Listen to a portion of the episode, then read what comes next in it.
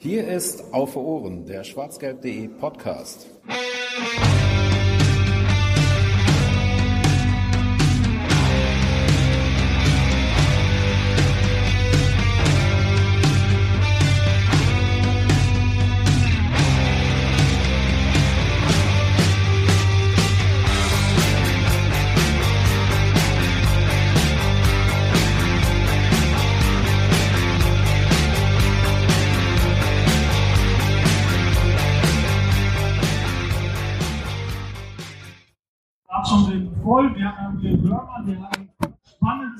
Diskussionsgäste, wir hatten Rainer Brauer hier sitzen, wir hatten den Oberbürgermeister zu Gast und jetzt weniger wichtige Leute, und zwar die Jungs vom BVB-Podcast auf Ohren. Sonst kennt ihr sie wahrscheinlich nicht vom Gesicht her, sondern nur von den Stimmen. Jetzt seht ihr auch das passende Gesichter dazu. Für die Leute, die diesen BVB-Podcast womöglich noch nicht kennen könnten, erzähl uns doch mal schnell, was ist der BVB-Podcast vor Ort? Was war die Idee dahinter? Also, ähm, oh, ist das komisch, ähm, ja, es gibt ja schwarzgelb.de seit 2001 und äh, wir haben uns dann überlegt, dass nur Texte vielleicht als Medienform ein bisschen eintönig sind und äh, das Medium Podcast ist den meisten hoffentlich bekannt, ist sowas wie eine Radiosendung, die man Ganz ähm, ist sowas wie eine Radiosendung, die man sich anhören kann, wann man möchte. Und ähm, ja, wir dachten, dass es eine großartige Ergänzung für das, das Medienspektrum von schwarzgelb.de ist. Sehr schön. Inzwischen wirklich in Fankreisen äußerst bekannt. Worüber redet ihr in diesem Podcast? Habt ihr immer feste Themen oder geht das kreuz und quer? Ja, eigentlich ist es äh, recht durcheinander. Also wir sprechen zum einen, weil wir ein Fan-Podcast sind und eine Fanseite halt betreiben und äh, da online gestellt werden, sprechen wir über viele Fan-Themen. Wir haben viel über kein Zwanni geredet, als sie den Stuttgart-Boykott angekündigt haben. Ähm, wir haben viel über den Franz Jacobi-Film geredet, hatten wir eine eigene Ausgabe zu, ähm, der die Gründungsgeschichte vom BVB ähm, ja, ja, beleuchtet hat. Aber auch viel über ganz normale sportliche Sachen, die uns halt umtreibt. Über das Liverpool-Aus haben wir in der letzten Ausgabe geredet ähm, über Mats Hummels, also die Dinge, die eigentlich das schwarz-gelbe Fanherz und uns drei dann halt auch einfach bewegt, weil wir halt auch einfach nur Fans von äh, Borussia Dortmund sind. Okay, dann teasen wir jetzt kurz an, worüber wollt ihr heute reden? Was habt ihr euch ausgedacht? Was steht auf den Zetteln, die jetzt wieder da Ja, immerhin haben wir Zettel. Das ist, äh, war auch schon ein schwieriger Weg dahin. Ähm, wir haben uns auch gedacht heute, weil wir bei Dortmund sind und weil Dortmund ja auch im Zeichen von Integration ist, von Vielfalt, von den vielen verschiedenen Gesichtern, die Dortmund hat, uns da dann halt auch ein bisschen dran zu orientieren. Wir wollen ein bisschen darüber reden, wie diese verschiedene äh, Vielfalt beim BVB selbst aussieht, innerhalb der Mannschaft, innerhalb der Fans, äh, wie sich das auswirkt, wie die, die neue Spieler eventuell integriert werden können, wollen auch ein bisschen darüber reden, ähm, wie das mit Fangesängen aussieht und politischer Korrektheit in die Richtung. Und ähm, ja, deshalb nicht ganz konkret sportlich über das aktuelle Tagesgeschehen, sondern schon orientiert an den Themen, die Dortmund heute eigentlich auch mit sich bringt. Okay, du bist schon so im Redefluss, leg direkt am besten los. Feuer frei mit auf Ohren. Viel Spaß. Danke, danke. Ja, danke schön. Ähm, jetzt wurden wir schon so ein bisschen vorgestellt. Eigentlich wollten wir das am Anfang auch noch direkt ein bisschen machen. Wer uns noch nicht kennt, hat jetzt gerade schon gehört, äh, wir sind auf schwarzgelb.de immer zu kriegen bei iTunes im äh, Podcast-Bereich kann man uns abonnieren und runterladen. Ähm, wir machen das Ganze seit 2014, seit dem August haben wir 20, haben heute die 20. Ausgabe im Prinzip, wenn wir die äh, dann auch noch mitschneiden. Ähm, sind meistens einmal im Monat dabei, dass wir eben über die Themen reden, die ich gerade schon angesprochen habe. Wir drei sind, wie gesagt, Fans vom BVB. Wir können uns eigentlich mal selbst einmal so durch die Reihe vorstellen. Fang mal an, du hast noch gar nichts gesagt. Ja, mein Name ist Volker, ich äh, komme aus Wittenhausen und bin frisch eingestiegen vor sechs Ausgaben, glaube ich, ähm, zu den beiden Herren hier. Nee, du bist schon länger bei uns. Bist du dir sicher? Ja, du warst schon nach sechs Ausgaben zu uns an der Backe oder sowas. Das schon, ging, ging schneller. Ja, ich bin äh, Jens aus Neuss. Ähm, Neusser Jens bei schwarzgelb.de als Autor. Eigentlich überwiegend zuständig für den wunderschönen schwarzgelb.de Shop, wo ihr gerne auch was kaufen könnt, wenn ihr uns unterstützen wollt. Ähm, von vornherein dabei, habe auch vorher noch den BVB-Podcast Auslaufen mitgemacht, falls der euch noch ein Begriff ist. Und ähm, ja, bin jetzt seit vornherein dabei. Ja, und ich bin Fanny, ich komme aus äh, mittlerweile aus dem Sauerland muss also auch anreisen, ähm, habe aber auch jahrelang in Dortmund gewohnt, bin lange bei Schwarz-Gelb dabei und habe das Ding halt zusammen mit Jens dann damals gestartet. Ja, ansonsten, was wir noch haben bei den, ähm, bei den regelmäßigen Podcasts, die wir jetzt heute nicht haben, sind noch Kategorien, wo wir noch einen anderen Fan, die schaltet zu Malte, heißt das bei uns, da laden wir noch einen Malte ein zu uns, der uns über das Jugendgeschehen immer wieder informiert, über die Amateure, und äh, alle Sachen, die ihn sonst umtreiben, ist eigentlich eine recht interessante Figur. Und wir haben auch mittlerweile ein interaktiveres Format gestartet, das heißt eine Strippe. Ist so ein bisschen wie das Dopaphon. Da können Fans anrufen und uns äh, entweder die Meinung geigen oder eben halt ihre eigene Sicht auf das Thema ähm, mitteilen. Aber das soll es auch reichen als Begrüßung, als um uns geht's ja auch eigentlich gar nicht, sondern eigentlich um die Themen. Ähm, im Vereinslied von Borussia Dortmund heißt es, äh, oder in einem der, der bekannten Lieder um Borussia Dortmund heißt es, Borussia verbindet Generationen, Männer und Frauen, alle Nationen. Ähm, auch wenn man auf die heutige Mannschaft guckt, ist die sehr, sehr vielfältig zusammengestellt, sehr, sehr bunt. Mittlerweile haben wir Spieler aus 14 verschiedenen Nationen unter Vertrag äh, beim BVB. Ähm, aus allen verschiedenen Kontinenten der Welt spielen äh, die, diese Saison nicht mehr ganz alle hier, aber wir hatten zumindest mal die Situation, dass wir das geschafft haben, bis uns unser australischer Torwart uns verlassen hat. Ähm, wie stellt ihr euch das denn vor, wenn Leute zum BVB kommen, die jetzt wirklich neu im Land sind, nicht irgendwie vorher schon Bundesliga gespielt haben, sondern eine komplett neue Kultur bereisen? Wie, wie verleben die ihre ersten Tage? Was macht der BVB selber, äh, um, um die in diese neue Kultur, die auch durchaus ein Schock für die sein kann in den ersten Tagen, äh, um die an Bord zu holen? Ich glaube schon, dass ähm, seitens des BVBs es dort äh, Hilfe gibt, ähm, in den ersten Tagen sich hier zurechtzufinden ein paar Anmeldungen zu machen bei der Stadt, also Wohnungen finden, ummelden, all den ganzen Kram. Und äh, ich denke auch, dass aus Seiten der Mannschaft dort äh, sicherlich ein, zwei Spieler sich äh, hervortun, die für die Integration der, der neuen Spieler ähm, ja, federführend sind. Ja, Kevin Großkreuz war das ja lange Zeit, das war, da wurde ja auch kein großes Geheimnis drum gemacht, er war ja bekannt dafür, äh, den neuen Leuten eher deutsche Lieder beizubringen, deutsche Fangesänge als irgendwelche neuen deutschen Wörter. Ähm, wer, ist, wer könnte das denn jetzt sein? Also wir können nur spekulieren, wir sitzen da ja auch nicht drin, aber hast du da eine Ahnung oder auf wen würdest du tippen, wenn man dich fragt, wer macht das jetzt? Wer, wer bringt den Leuten jetzt den Verein näher aus der Mannschaft? Also in den letzten Jahren hätte ich da mal ganz klassisch auf den Kapitän getippt. Würde ich jetzt in der aktuellen Situation vielleicht nicht tun. Ähm, ich, ich denke da an Leute wie Sven Bender, an Marcel Schmelzer, Lugi Schein, der ja auch äh, einen, einen integrativen Hintergrund hat und ähm, sicherlich weiß, dass das schwierig sein kann, wenn man von woanders herkommt, den Fuß zu fassen. Ähm, ich glaube, Kevin Großkreuz fehlt in der Tat ein bisschen, was diese gesamte Folklore angeht, die er immer vermittelt hat. Wenn er dann im Trainingslager auf dem Hotel irgendwelche Lieder gesungen und beigebracht hat, sodass dann auch äh, Hendrik Vegetarian nach zwei Wochen im Verein schon Fangesänge kannte, aber kaum ein Wort Deutsch sprach. Ja, Prioritäten eben, ne? Ähm, ja, also wahrscheinlich einfach die Spieler, die schon lange beim Verein sind, die selbst so ein bisschen wissen, wie, wie es ist, bei Borussia Dortmund zu sein. Na, auch Roman Weidenfeller wahrscheinlich, der jetzt auch einfach an Dortmund rangewachsen ist, der jetzt hier auch nicht mehr unbedingt weggehen möchte, da wird er sicherlich auch eine Rolle spielen. Ähm, was glaubst du denn, wir haben gerade gesagt, es kommen aus, aus ganz vielen verschiedenen Regionen eigentlich. Jetzt haben wir Armenier, wir haben Leute aus Gabun, wir haben Japaner oder ein Japaner. Ähm, das sind ja wirklich ganz unterschiedliche Kreise. Gibt es welche Herkunftsländer haben es denn am schwierigsten vielleicht äh, jetzt an die, sich an die deutsche Kultur zu gewöhnen? Wo siehst du da das größte Überwindungspotenzial? Ich muss äh, da immer an die Geschichte mit DD denken, der in seinem ersten Sommer irgendwann erzählt hat, dass äh, ja, er zum Training fahren wollte und dachte, sein Auto war kaputt, weil die Scheiben vereist waren und er nicht, das einfach nicht gewohnt war aus Brasilien. Und ich glaube, gerade aus diesen relativ lockeren ähm, Kulturkreisen ist das relativ schwierig, in das so strikt durchorganisierte Deutschland zu kommen und äh, hier dann wirklich sich an alle Regeln zu halten. Man kennt das ja, dass Brasilianer prinzipiell zu spät aus dem, aus dem Urlaub zurückkommen und all solche Geschichten. Ähm, aber ich, ich denke, wir haben eine ganz gute Mannschaft aktuell, die ziemlich, ziemlich lässig auch damit umgehen kann, die jetzt nicht so die Ordnungsfanatiker sind. Kein Felix Magath als Trainer, der mit Medizinbällen um sich werfen lässt. Und ähm, deshalb glaube ich, dass das schon, dass das schon hilft und denke, dass auch Teammanager wie Fritz Lünschermann oder so da echt gute Arbeit machen und den, den Jungs einfach helfen.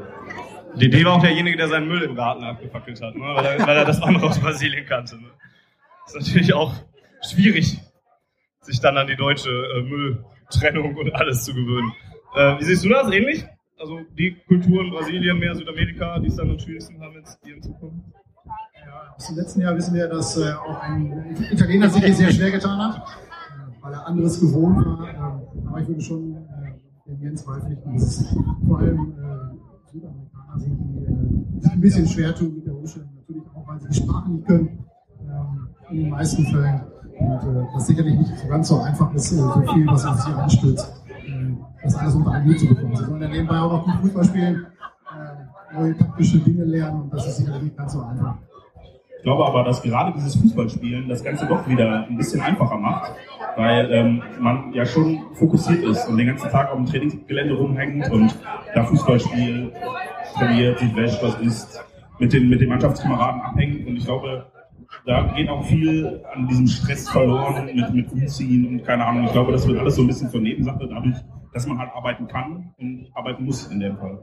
Fragt man sich dann aber auch so ein bisschen, was dann bei dem besagten Italiener falsch gelaufen ist. Ne? Weil der Fußball spielen konnte er ja eigentlich genug. Er hat genug Zeit dafür gekriegt. Ähm, bleiben wir mal dabei direkt. Das ist ja ein Beispiel von, von relativ wenigen, die einfach so gar keine Bindung an die Stadt, Bindung an den Verein gekriegt haben in den letzten Jahren. Ähm, was hatte das für Gründe? Woran lag das? War es einfach, weil es eine schwierige Person war, Ciro Immobile selber? Ich kenne Ciro ja nicht persönlich, daher ist es schwer zu beurteilen. Ähm, aber dazu gehören natürlich immer zwei. Vielleicht ist er nicht so gut in die Mannschaft aufgenommen worden, vielleicht hat er auch nicht genug dafür getan. Und kann ich ehrlich gesagt nicht beantworten. Es würde auf jeden Fall so diese die Schwierigkeiten, die er dann noch bei anderen Vereinen hatte, er würde ja auch nochmal dafür sprechen. Ähm, was aber auch so eigentlich alle vereint, ist ja diese Tatsache, die man auch oft gesehen hat bei Neuzugängen, dass sie immer mal wieder Schwierigkeiten haben oder Anlaufschwierigkeiten haben. So eine, diese klassische Einspielzeit, die man vielen Spielern ja dann auch gibt mittlerweile. Ähm, das haben wir in der Vergangenheit so oft gesehen bei Lukas Barrios, der aus äh, Südamerika dann ja sogar kam und, auch lange gebraucht hat, als er da, bis er dann vom Weltnix-Jäger dann doch noch zum guten Torjäger wurde. Äh, Robert Lewandowski hat auch lange Zeit gebraucht, ist jetzt äh, im Süden äh, und, und bricht Torrekorde vielleicht bald. Äh, Enric Mkhitaryan war genau das Gleiche. Ähm, ist das dann also nicht nur einfach, dass man sich, dass man Zeit braucht, um, um sich auf die neue Mannschaft einzustellen, um das neue Spielsystem, auf, der, auf, der, auf den neuen Trainer, sondern auch einfach ganz, ganz normal diese klassischen Sachen. Das ist eine neue Kultur. Ich bin jetzt vollkommen neu in einem Land, was ich vielleicht gar nicht kenne. Und ähm, deswegen brauche ich auch einfach ein bisschen mehr Zeit. Das kennt ja auch jeder von uns selbst. Wenn wir irgendwo hinkommen, wo es neu ist, das ist nicht so einfach. Das heißt, die Sprache können uns äh, sehr schnell zu integrieren. Und da sind die Menschen natürlich auch unterschiedlich. Die einen können es schnell, die anderen brauchen deutlich länger. Und das wird bei Fußballern genauso sein. Ich muss da auch immer an äh, Gonzalo Castro denken, der keine 100 Kilometer umgezogen ist und trotzdem sehr lange gebraucht hat, um sich hier zurechtzufinden, einfach weil das für ihn das erste Mal war, dass er diesen, diesen Wechsel eines Vereins und eines Wohnorts und dass er das alles mitgemacht hat. Und ähm, ich glaube, das liegt wirklich viel an der einzelnen Person und oft kann man da auch vielleicht als, als Team von außen oder als Mannschaft oder als Fans, wie wir jetzt sind, gar nicht so viel machen. Also im Zweifel ein bisschen ruhig sein, Geduld haben äh, und denjenigen nicht nach den ersten vier, fünf schlechten Spielen verteufeln. Aber mehr kann man eigentlich nicht machen. Also gerade, weil es natürlich auch sportlich immer komplizierter wird, so ein Spielsystem, mehrere Spielsysteme. Ähm, es ist ja jetzt nicht mehr nur noch Kick and Rush oder keine Ahnung was, sondern hochkomplizierte Aufgaben, die auf dem Feld auf einen warten. Und das kann auch überwältigend sein. So ein wirkliches Patentrezept, wenn wir jetzt nochmal dahin zurückgehen, es kommt ein neuer Spieler zur Mannschaft hinzu und der Verein möchte natürlich, dass der schnell dabei ist und wirklich schnell seine Form, gibt, äh, Form findet und, und alles geben kann auf dem Platz. Aber das hattest du ja gerade auch schon gesagt, dass da immer zwei zugehören, dass jeder Mensch anders ist. So ein wirkliches Patentrezept, wie jetzt so eine gelungene Integration aussehen kann, gibt es dann wahrscheinlich auch einfach nicht. Ne? Würde ich jetzt zur Pflicht äh, beistimmen, das gibt es nicht. Also, man hat es ja bei, bei Ober gesehen, der relativ schnell hier zurechtgekommen ist. Ähm, Marco Reus da jemanden gefunden, mit dem er seine Späße machen kann. Der war wahrscheinlich sofort auf einer Wellenlänge. Ja, bei es halt, halt deutlich länger. Und ich denke nicht, dass es da irgendwie äh, einen Leitfaden gibt oder so, an dem man sich dann hält wenn man einen neuen Spieler verpflichtet. Vielleicht hat Ober auch schnell einen guten Friseur gefunden, das hat ihm dann auch erleichtert oder so. Ich glaube, der fliegt immer extra noch nach Mailand oder keine Ahnung. Alle zwei Wochen. Alle zwei Wochen. Oder mittlerweile lässt er den Friseur hier herkommen. Das ist eine Frage, was kostengünstiger ist wahrscheinlich.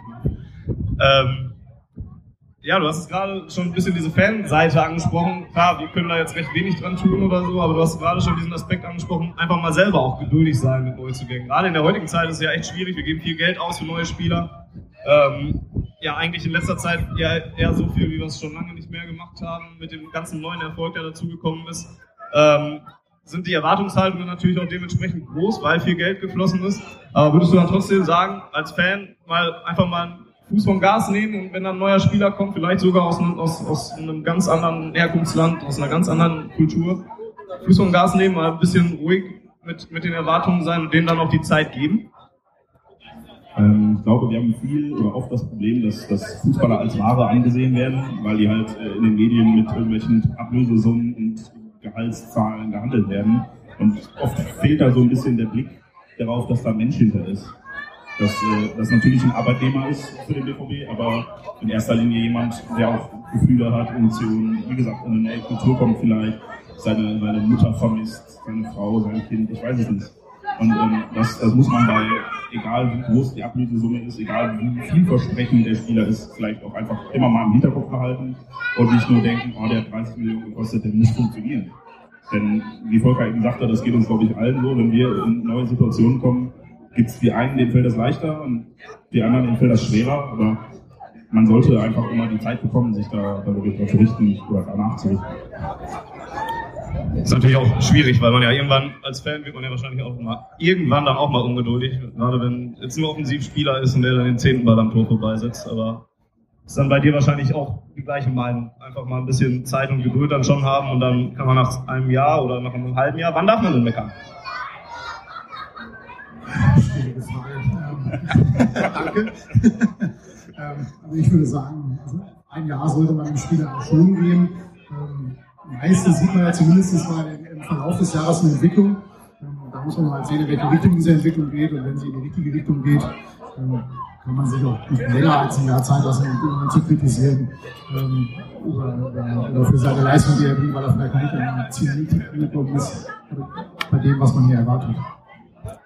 Ich finde das auch immer überraschend, was für Sprünge es da geben kann. Wir, wir erinnern uns, glaube ich, alle an äh, Ilka Günner, der hier aus der Gegend kommt, aus einer komischen Nachbarstadt. Ich weiß nicht genau, wie die heißt. Weit, weit weg. Ja.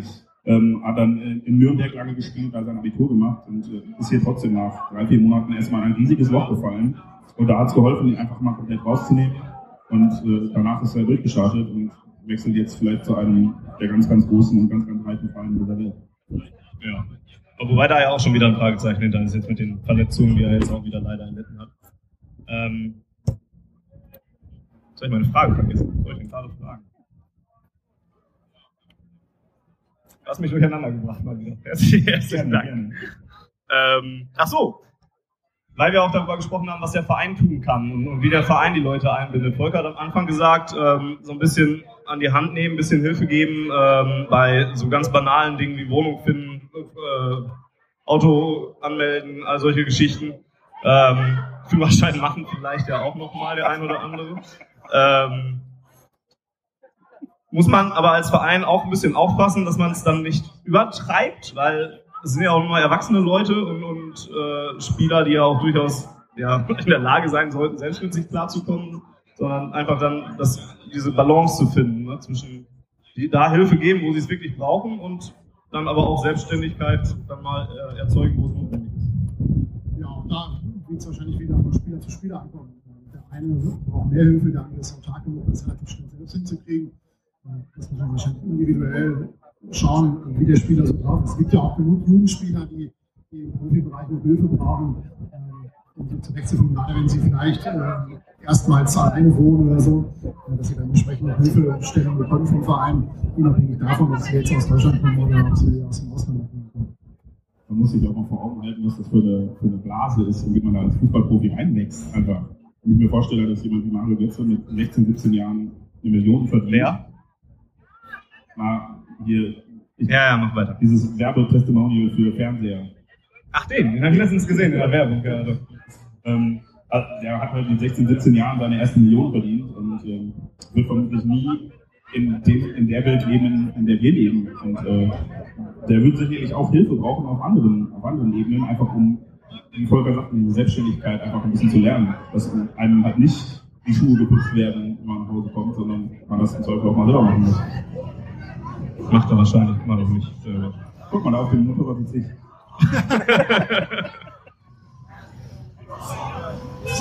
Schockierende Ähnlichkeit auf jeden Fall. Ja. Ist auch ähnlich kuschelig. Ähm, jetzt hatten wir am Anfang der Saison ja mit Thomas Tuchel noch einen neuen Trainer gekriegt. Da gab es natürlich sehr, sehr viel Berichterstattung drum, was Thomas Tuchel jetzt anders macht beim BVB, als es äh, Jürgen Klopp vorher gemacht hat. Einer dieser Punkte war dann, ähm, dass er auch sehr viel Wert darauf gelegt hat, dass die Spieler Deutsch sprechen, dass sie die deutsche Sprache lernen. Ähm, mittlerweile ist das gar nicht mehr so in den Vor also ich weiß gar nicht mehr, was so daraus geworden ist, außer dass ich mir die Spieler in, in den Interviews angucken kann und dann gucken kann, wie viele davon jetzt Deutsch sprechen.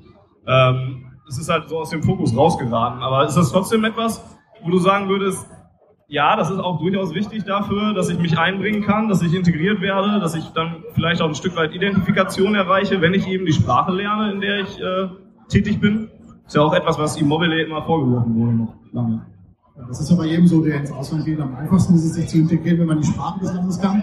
Und äh, gerade auch bei Fußballern, ähm, neben dem Platz äh, zurechtzukommen, ist die Sprache äh, unabdingbar, sie zu können.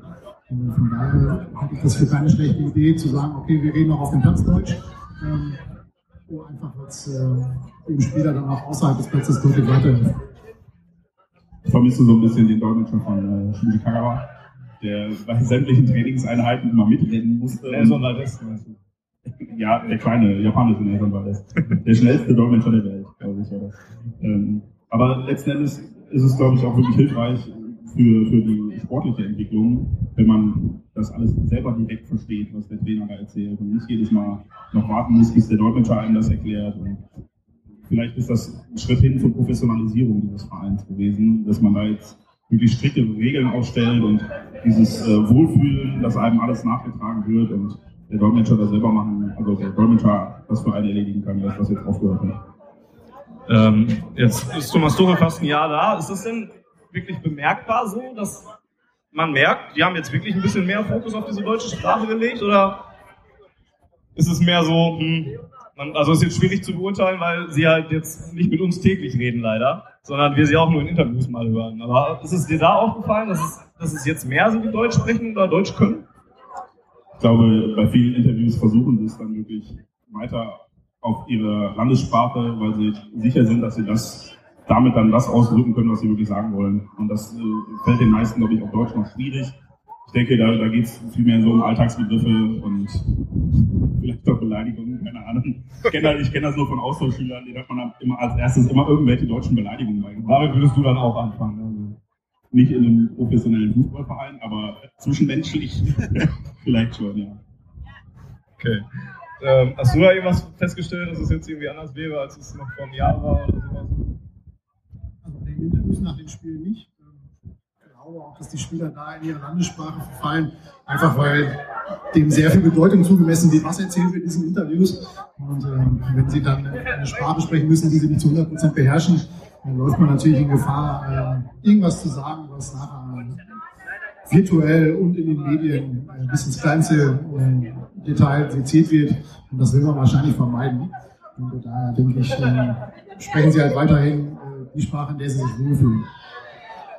Macht ja auch noch so ein bisschen wahrscheinlich dann auch nochmal die Vielfalt von der Mannschaft aus, wie viele da Deutsch sprechen. Ich fand zum Beispiel, wenn ich Mitch Lengerberg jetzt noch im Interview sehe, finde ich es immer wieder beeindruckend, wie gut der mittlerweile Deutsch kann.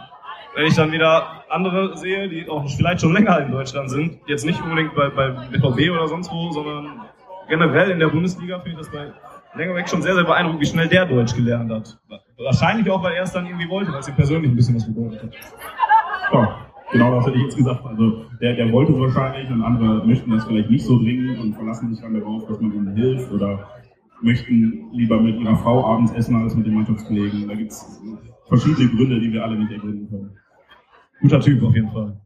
Ähm, jetzt haben wir viel über diese Integration geredet, die äh, ein neuer Spieler hier beim BVB, wenn er neu zur Mannschaft kommt, irgendwie ähm, durch, durchziehen muss, durchmachen muss.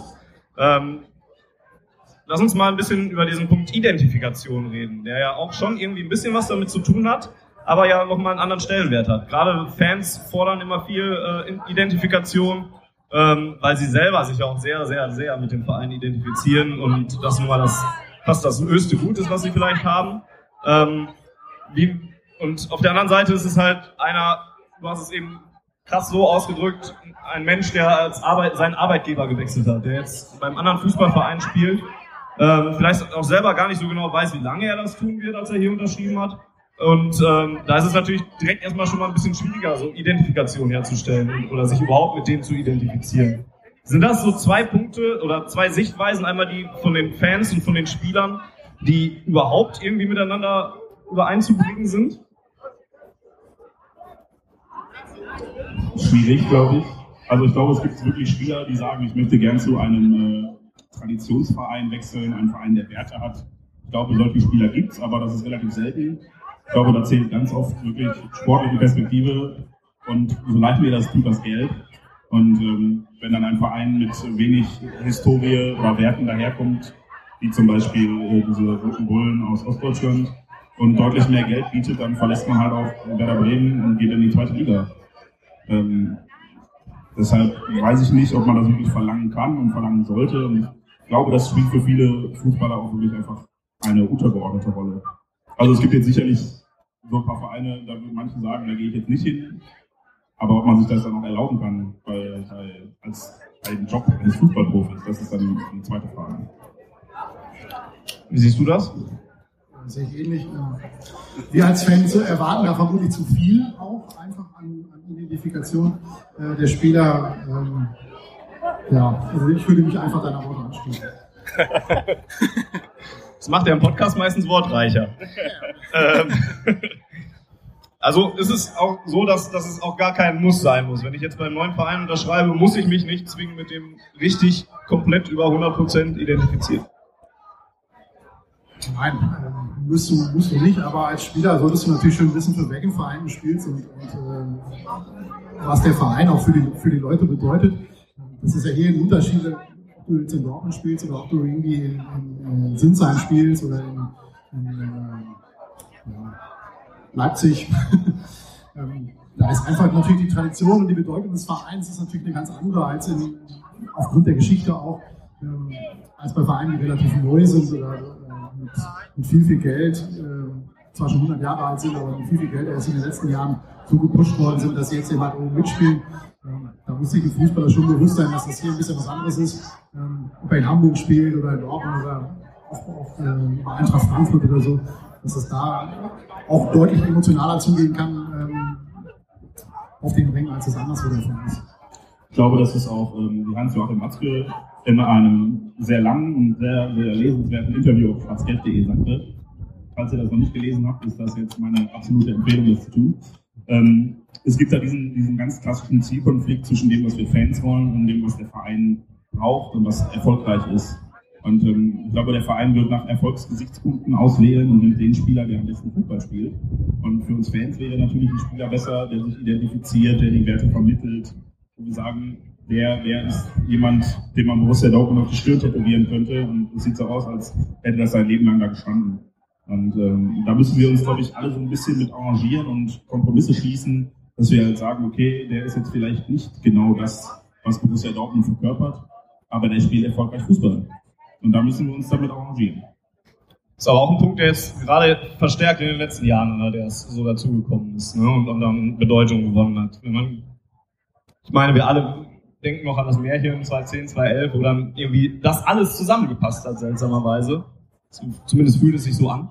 Und seitdem, ja, so ein bisschen, will nicht Risse drin, drin reingekommen äh, sagen, aber es ist halt eben anders. Dieses Umdenken, dieser andere Anspruch, der seitdem vorhanden ist, ähm, es ist schon etwas, was jetzt eher in, den letzten Jahren stattgefunden hat, oder? Auch da möchte ich nochmal an das, auf das Interview verweisen, da sprach Watzke davon, dass es jetzt halt viel mehr darum geht, Erfolg zu haben und äh, den, den Erfolg, den man hat, auch zu halten. Und ich glaube, früher war es was, was ja auch wirklich typisch für Jürgen Klopp war, war allen Transfer sehr auf den Charakter zu achten, zu gucken, ob der menschlich passt. Und ich glaube, das rückt jetzt ein bisschen in den Hintergrund. Ähm, jetzt habe ich ein bisschen den Faden verloren, was ich eigentlich sagen wollte. Ähm, auch das passiert öfter mal bei uns. Das tut uns leid, aber können wir nicht ändern. Jedenfalls glaube ich, dass wir uns da einfach ein bisschen dran gewöhnen müssen, dass der Erfolg an erster Stelle steht und äh, dann vielleicht Abstriche gemacht werden. Ähm, grundsätzlich ist es aber auch schon so, du hast gerade angesprochen, diese ganzen Werte und, und diese ganze Tradition, die der Verein Borussia Dortmund jetzt nun mal mitbringt, gerade im Vergleich zu vielen anderen äh, Vereinen, die du ja auch schon angesprochen hast. Ähm, es ist aber schon so, dass der Verein da dann tunlichst in der Pflicht sein sollte, zumindest die Neuzugänge darüber aufzuklären, dass es diese Geschichte gibt, dass das und das den Leuten in der Stadt wichtig ist. Ähm, da, dass da dann eben dann doch sehr viel Wert auf, also nicht Kämpfen oder, oder sonst was gelegt wird. Einfach die, die Geschichte des Vereins sollte schon jeder Spieler schon zumindest nicht komplett rezitieren können oder so, aber schon zumindest mal darüber informiert worden sein, oder? Wenn das nicht sogar schon weiß, wenn er nach hier kommt. Ähm, die großen internationalen Erfolge, die der BVB gehabt hat, das wird den meisten bewusst sein. Ähm, der, Verein wird ja auch den Spielern einen, einen gewissen Ruf haben. Ähm, aber man sollte sie schon darauf hinweisen, ja, als, jetzt habe ich den Faden verloren. Also ich, ich würde Spieler prinzipiell erstmal, wenn sie neu hier sind, durchs Museum jagen. Und zwar dann auch gerne mal ein, zwei Tage in Folge. Und wirklich äh, sich vielleicht auch mit, mit dem BVB-Archivar Gerd Kolbe zusammensetzen lassen und ähm, einfach mal hören, vielleicht auch mit Fans treffen, die dann vermitteln können, was hier wirklich wichtig ist und was, was die Leute sehen wollen, außer vielen Toren und am Ende vielleicht den Titel, sondern voller Einsatz, Leidenschaft, Herz, dass das alles an erster Stelle steht und der Erfolg dann von alleine kommen sollte. Dass man das vermittelt, das wäre vielleicht ganz wichtig und ganz gut. Hast du deinen Faden wiedergefunden? Nein, noch nicht. Okay. ähm, jetzt haben wir am Anfang auch so ein bisschen darüber gesprochen, dass Kevin Großkreuz jetzt mal das Team verlassen hat und, und Sebastian Kehl war ja auch jemand, mit dem man sich über lange, lange Zeit sehr, sehr gut identifizieren konnte als Fan, weil er eben lange da war und weil er auch das vertreten hat, was viele Fans sehen wollten. Ähm, du hast gerade, oder wir haben gerade äh, erarbeitet, dass ähm, es da so ein kleines Umdenken gab, dass es nicht mehr ganz so krass ist, dass man sich da vielleicht jetzt mit jedem Spieler auf dem Platz komplett identifizieren kann. Welche Identifikationsspieler gibt es denn jetzt noch in der aktuellen Mannschaft beim BVB für die Leute, die da auf der Tribüne stehen? Was sind da so die Prototypen? Ja gut, man hat es ja beim letzten Heim schon gehört, Marcel Schmelzer ist ganz vorne mit dabei. Ähm, Mats Hummels war es bis zwei Tage vor dem Spiel. ähm, ja, ich denke halt Spieler auch wie, wie Numi Schein, der lange hier ist, ähm, Marco Reus, der, der früher hier äh, in der Jugend trainiert hat, dann ähm, Umweg über und Gladbach wieder zu uns gefunden hat.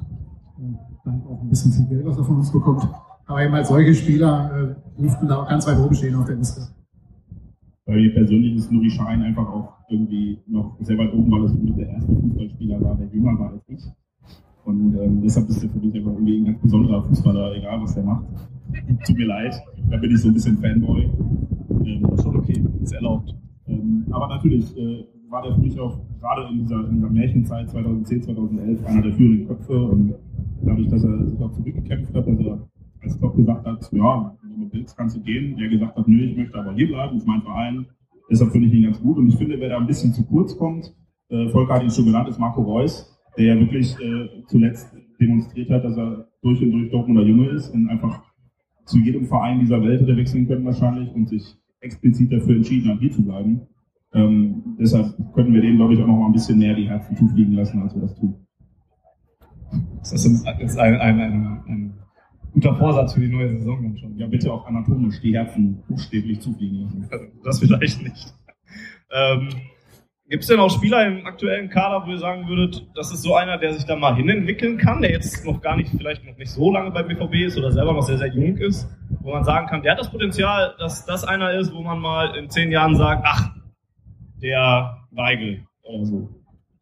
Hast du schon einen genannt? Ähm, den anderen, den ich, den ich sehe, ist vielleicht Matthias Ginter, der aktuell ähm, ja, noch, noch sehr im Schatten von, von Mats Hummels steht und auch von Sokrates, der so wenig Spielanteil hat. Aber das ist halt jemand, wo ich mir das vorstellen könnte, dass er mal in den nächsten Jahren diese Rolle, wenn jemand offensiv die alten Spieler gehen, ähm, dann irgendwann mal einnimmt. Ja, du hast doch Matthias Ginter für Schwarzgelb.de mal interviewt. Ist der wirklich jemand, dem man das so zutrauen könnte? Er ist schon ein bisschen her jetzt. Ähm, weiß ich gar nicht mehr, wann das war zwei Jahre her oder sowas, also auch noch, als er noch relativ neu war beim BVB. Ähm, und als er auch noch sehr, sehr, sehr jung war selber, ist er ja immer noch, ist immer noch jünger als wir. ähm, das wird sich auch nicht mehr ändern. Wahrscheinlich nicht. Ähm, ja, und da hat man ihm halt einfach so ein bisschen so noch angemerkt, dass es für ihn schon eine Umstellung war, als er aus Freiburg da kam, aus dem kleinen Ländchen in das große Dortmund, in die große Stadt im Prinzip. Ähm, und da, da hat er sich noch, ja, was heißt schwer getan, aber ja, hat er noch nicht ganz so viele Aussagen in diese Richtung jetzt durchblicken lassen oder so. Ich kann mir das durchaus vorstellen, dass sich das bei dem entwickeln könnte oder so, aber jetzt aus diesem Interview damals vor zwei Jahren das jetzt rauszuziehen, dafür war es dann halt echt ein junger Spieler, der gerade noch sehr viele neue Erfahrungen in einer sehr, sehr neuen Stadt gemacht hat, der gerade dann echt in diesem Zeitpunkt war, wo, wo es um diese Integration in diese neue Stadt und in diesen neuen Verein ging. Ähm, und er da, da also auch vor allen Dingen von berichtet, wie schwer diese Umstellung auch war. Er hat vorher noch bei, bei, bei seinen Eltern gelebt lange und ist dann quasi hier nach Dortmund alleine gezogen. Eigentlich, eigentlich ein gutes Beispiel, was uns jetzt zu spät einfällt, für diesen Integrationsaspekt, den man dann beim BVB ja durchaus äh, ja, dann sehen kann. Ich glaube, wir haben generell so ein bisschen den Luxus, dass wir jetzt sehr viele Spieler haben, die hier gewachsen sind, und zwar über, über einen sehr langen Zeitraum. Wir reden immer von dieser goldenen Generation, die kamen ja alle mit Anfang 20, Ende, Ende ihrer 10er Jahre, Anfang 20 hierhin und sind war über Jahre, fast schon Jahrzehnt hier und haben hier sich entfalten können, wie, also persönlich, spielerisch, wie auch immer. Und ähm, ich, ich, glaube, egal wer jetzt kommt, wird halt erstmal so ein bisschen noch in diesem Schatten stehen von den Personen, die wir jetzt halt schon so lange hier erlebt haben. Deshalb würde es da vielleicht nicht so auffallen, dass es da so eine Persönlichkeitsentwicklung auch hin zum, zum Mannschaftsführer oder Kapitän geben wird. In, inwiefern gilt das alles so für Jugendspieler, was man sagt? Also auch die, ähm, es, bei denen ist es ja so, dass die teilweise auch sehr, sehr lange für Borussia Dortmund spielen, schon früh anfangen. Wir wissen ja mittlerweile, wird da ja sogar beim BVB, glaube ich, noch nicht so sehr, aber bei anderen Vereinen viel Geld dafür ausgegeben, dass die im jungen Alter eigentlich schon geholt werden und, und gescoutet werden und dann eben sehr, sehr lange äh, bei Borussia Dortmund sind. Ähm, ist das dann auch so ein Punkt, wo man sagen kann, ja, da wachsen dann sicherlich auch so Identifikationsspieler heran oder könnten sie zumindest heranwachsen, wenn die eben die ganze Jugend durchlaufen und dann irgendwann mal bei den Profis landen? Ja, Spieler, die aus der eigenen Jugend kommen, haben ja immer den gewissen Vorteil, weil sie immer schon lange beim Verein sind. Ähm, ob sie dann zu Führungspersönlichkeiten werden, ist immer schwierig, meiner Meinung nach, weil man äh, Führungspersönlichkeit die Führung von Menschen nicht erlernen kann. Äh, da muss man auch halt für geboren sein, sag ich mal, um sowas zu machen. Und das ist halt eine Entwicklung, die ein Spieler nehmen muss und da ist halt die Frage, ob er das tut oder nicht. Jetzt bei Christian Pulisic wird es ein bisschen schwierig sein. Der kommt ja auch aus den äh, USA rüber, relativ frisch. Ähm, bei Felix Passlack weiß ich gerade selber nicht so genau, wie lange er jetzt schon in, den, in der Jugend ist, aber ich glaube auch schon ein paar Jährchen. Ähm, wie ist bei dir so der, der, Gedanke, dass da Jugendspieler eine größere Identifikation vielleicht mit dem Verein herumtragen können, potenziell, als, als Spieler, die jetzt Mitte 20 geholt werden? Ich glaube, das können wir alle an uns selber festmachen, wenn wir mehrere Jahre bei einem Arbeitgeber sind. Und dann merkt man ja auch irgendwann, dass man sich äh, den Kollegen oder auch dem Betrieb verbunden fühlt. Und ähm, ich glaube, so wächst das auch bei, bei Fußballern mit der Zeit. Oft natürlich auch mit, mit einzelnen Mitarbeitern und Kollegen. So ist es, kenne ich das jetzt, dass man dann natürlich mehr denkt, boah, das ist ein geiler Typ, mit dem möchte ich gerne weiter zusammenarbeiten und wenn er dann gefeuert wird oder keine Ahnung was, kriegt das Ganze so einen Dämpfer.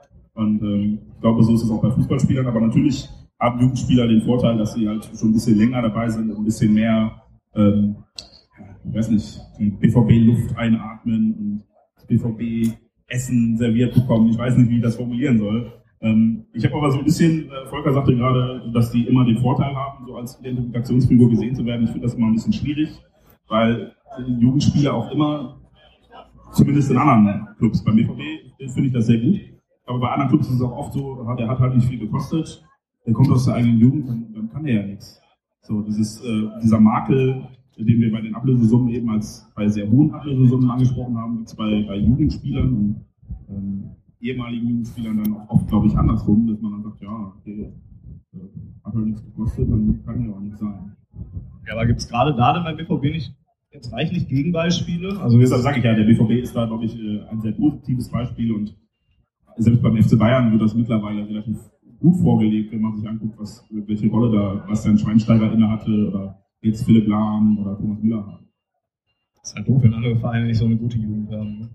Ähm, was beim BVB auch so ist und vielleicht beim Punkt Jugend da noch zukommt, ist ja auch diese Tatsache, die Watzke auch im schwarzgelb.de Interview angesprochen hat, dass die mittlerweile ja alle auch unter, äh, ja, unter einem Dach spielen, das ist doof beim Fußball, aber halt auch auf demselben Gelände. Die haben alle, äh, alle denselben Anlaufplatz, trainieren da dann teilweise zeitgleich mit, mit anderen Mannschaften des BVB, fördert das so ein Stück dann auch noch einfach die Integration oder die Identifikation mehr mit dem Verein, wenn ich sehe, hey, ich bin jetzt hier äh, Jugendspieler beim BVB und, und nebenan spielen jetzt direkt die Profis oder trainieren gerade die Profis oder wenn es nur die Amateure sind oder eine andere Jugendmannschaft, ähm, stärkt das so den Zusammenhalt und diesen, diesen Gedanken mit dem Verein bin ich eher verwachsen, als es jetzt sonst nicht wäre? Das jetzt mit dem Verein direkt zu tun hat, weiß ich nicht, aber es motiviert natürlich, ähm, sich vor allem sportlich weiterzuentwickeln. Wenn man jemanden nebenan sieht, wird das die Profis trainieren. Ähm, einer der ganz großen Vereine macht das seit Jahrzehnten, in Madrid. Da trainiert die Jugend von der F-Jugend bis, bis zu den Profis immer äh, auf dem gleichen Gelände, oft zur gleichen Zeit. Und äh, das ist natürlich eine sehr, sehr große Motivation für die, für die Jugendspieler, sich da entsprechend noch mehr reinzunehmen. Es kann natürlich auch Bindungen wieder zu den, zu den anderen Spielern fördern, wenn man dann auch mal öfter in Kontakt mit jemandem kommt. Aber da weiß ich jetzt nicht, wie, wie wirklich, wie das gegeben ist, ob da jetzt äh, ein Mats Hummels oder ein Schein äh, nach dem Training noch erreichbar sind und dann so ein zwölfjähriger BVB-Jugendspieler da hingehen kann und sagen kann, ey, yo, ich habe mal eine Frage oder keine Ahnung. Ich weiß nicht, wie, wie genau das ist. Das wäre natürlich wünschenswert, aber ich kann mir das leider nicht so ganz vorstellen. Ich irgendwie auch nicht. Nur weil du Mats Hummels nicht leiden kannst. Das, das habe ich nie gesagt. Ähm, das ist eine gute Überleitung zu dem nächsten Punkt. Wir haben jetzt viel über Integration und Identifikation gesprochen, ähm, eben weil dort Bund dieses, dieses Stadtfest über zwei Tage ja auch dazu, dazu, äh, dafür steht, diese ähm, Vielfalt der Stadt zu zeigen. Ähm, was da sicherlich auch zugehört, ist immer so ein Stück weit ja, Toleranz und vernünftiges Umgehen miteinander. Ähm, da hat der Fußball als, als Profisport und als harter Sport, als Männersport, wie er ja noch teilweise verschrieben ist, ja nochmal eine, eine recht besondere Rolle. Wir haben in der letzten Woche ja alle gesehen, wie das im Westfalenstadion dann gezeigt wurde, ähm, dass es da teilweise in Richtung Mats Hummels eben, aber kommt jetzt auf den Spieler an sich jetzt gar nicht so an, dass es da dann halt auch mal derbere Sprüche gibt und, und derbere Wörter angeschlagen sind. Ähm, weil Fußball ja auch einfach ein Sport ist, der ja so ein bisschen aus diesem Arbeiterkreis äh, erwachsen ist in England ja auch schon alleine. Ähm, inwiefern muss man immer vorsichtig sein mit der Bewertung ähm, von, von so einzelnen Schmähgesängen, wie sie in der letzten Woche genannt wurden. Ähm, inwiefern muss man die alle komplett wörtlich nehmen und inwiefern ist es dann teilweise auch so, dass man sagen muss, ja, das ist jetzt auch einfach eine übertriebene Darstellung, eine übertriebene Wortwahl und, und eben daraus entwachsen, dass man jetzt nicht sagen kann, du bist, ich finde dich jetzt nicht so cool oder so. Schwieriges Thema. Ähm, man sollte meiner Meinung nach Fangesänge nicht zu ernst nehmen, äh, solange sie im, äh, ja, sagen wir mal, im Rahmen bleiben. Ähm, wenn sie immer fremdenfeindlich werden, ist es dann schon äh, etwas, das haben wir gestern bei einem Spiel von Rot-Weiß Essen gegen Rot-Weiß Oberhausen gesehen, wo ein Spieler von Rot-Weiß Oberhausen aufgrund seiner Hauptfarbe beleidigt worden ist und ihm dann ein Spieler von Rot-Weiß Essen zur Seite gesprungen ist und entsprechend die Krakeler sind, nenne ich sie jetzt mal, ähm, ja, zurechtgewiesen hat. Also das, ist, das sind Dinge, die nicht gehen. Ähm, ich müsste lügen, wenn ich als Fan äh, überhaupt seine Mutter noch nicht beleidigt hätte. Tut mir leid. Frohe Muttertag an dieser Stelle.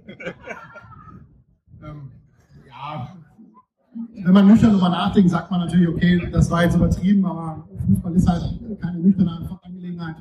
Und, äh, irgendwie gehört es ein bisschen auch dazu, gerade beim Derby sich mal so ein paar äh, Beleidigungen an den Kopf zu schmeißen, ist immer noch besser, als sich die Fresse zu polieren.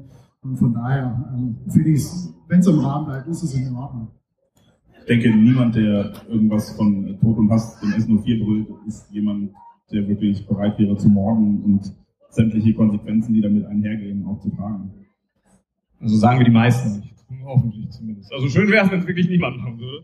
Ähm, Nein, aber, aber auch so wie du, wie, was du gerade sagtest mit, mit diesen Gesängen gegen Dietmar Hopps Mutter oder eigentlich ja gegen ihn.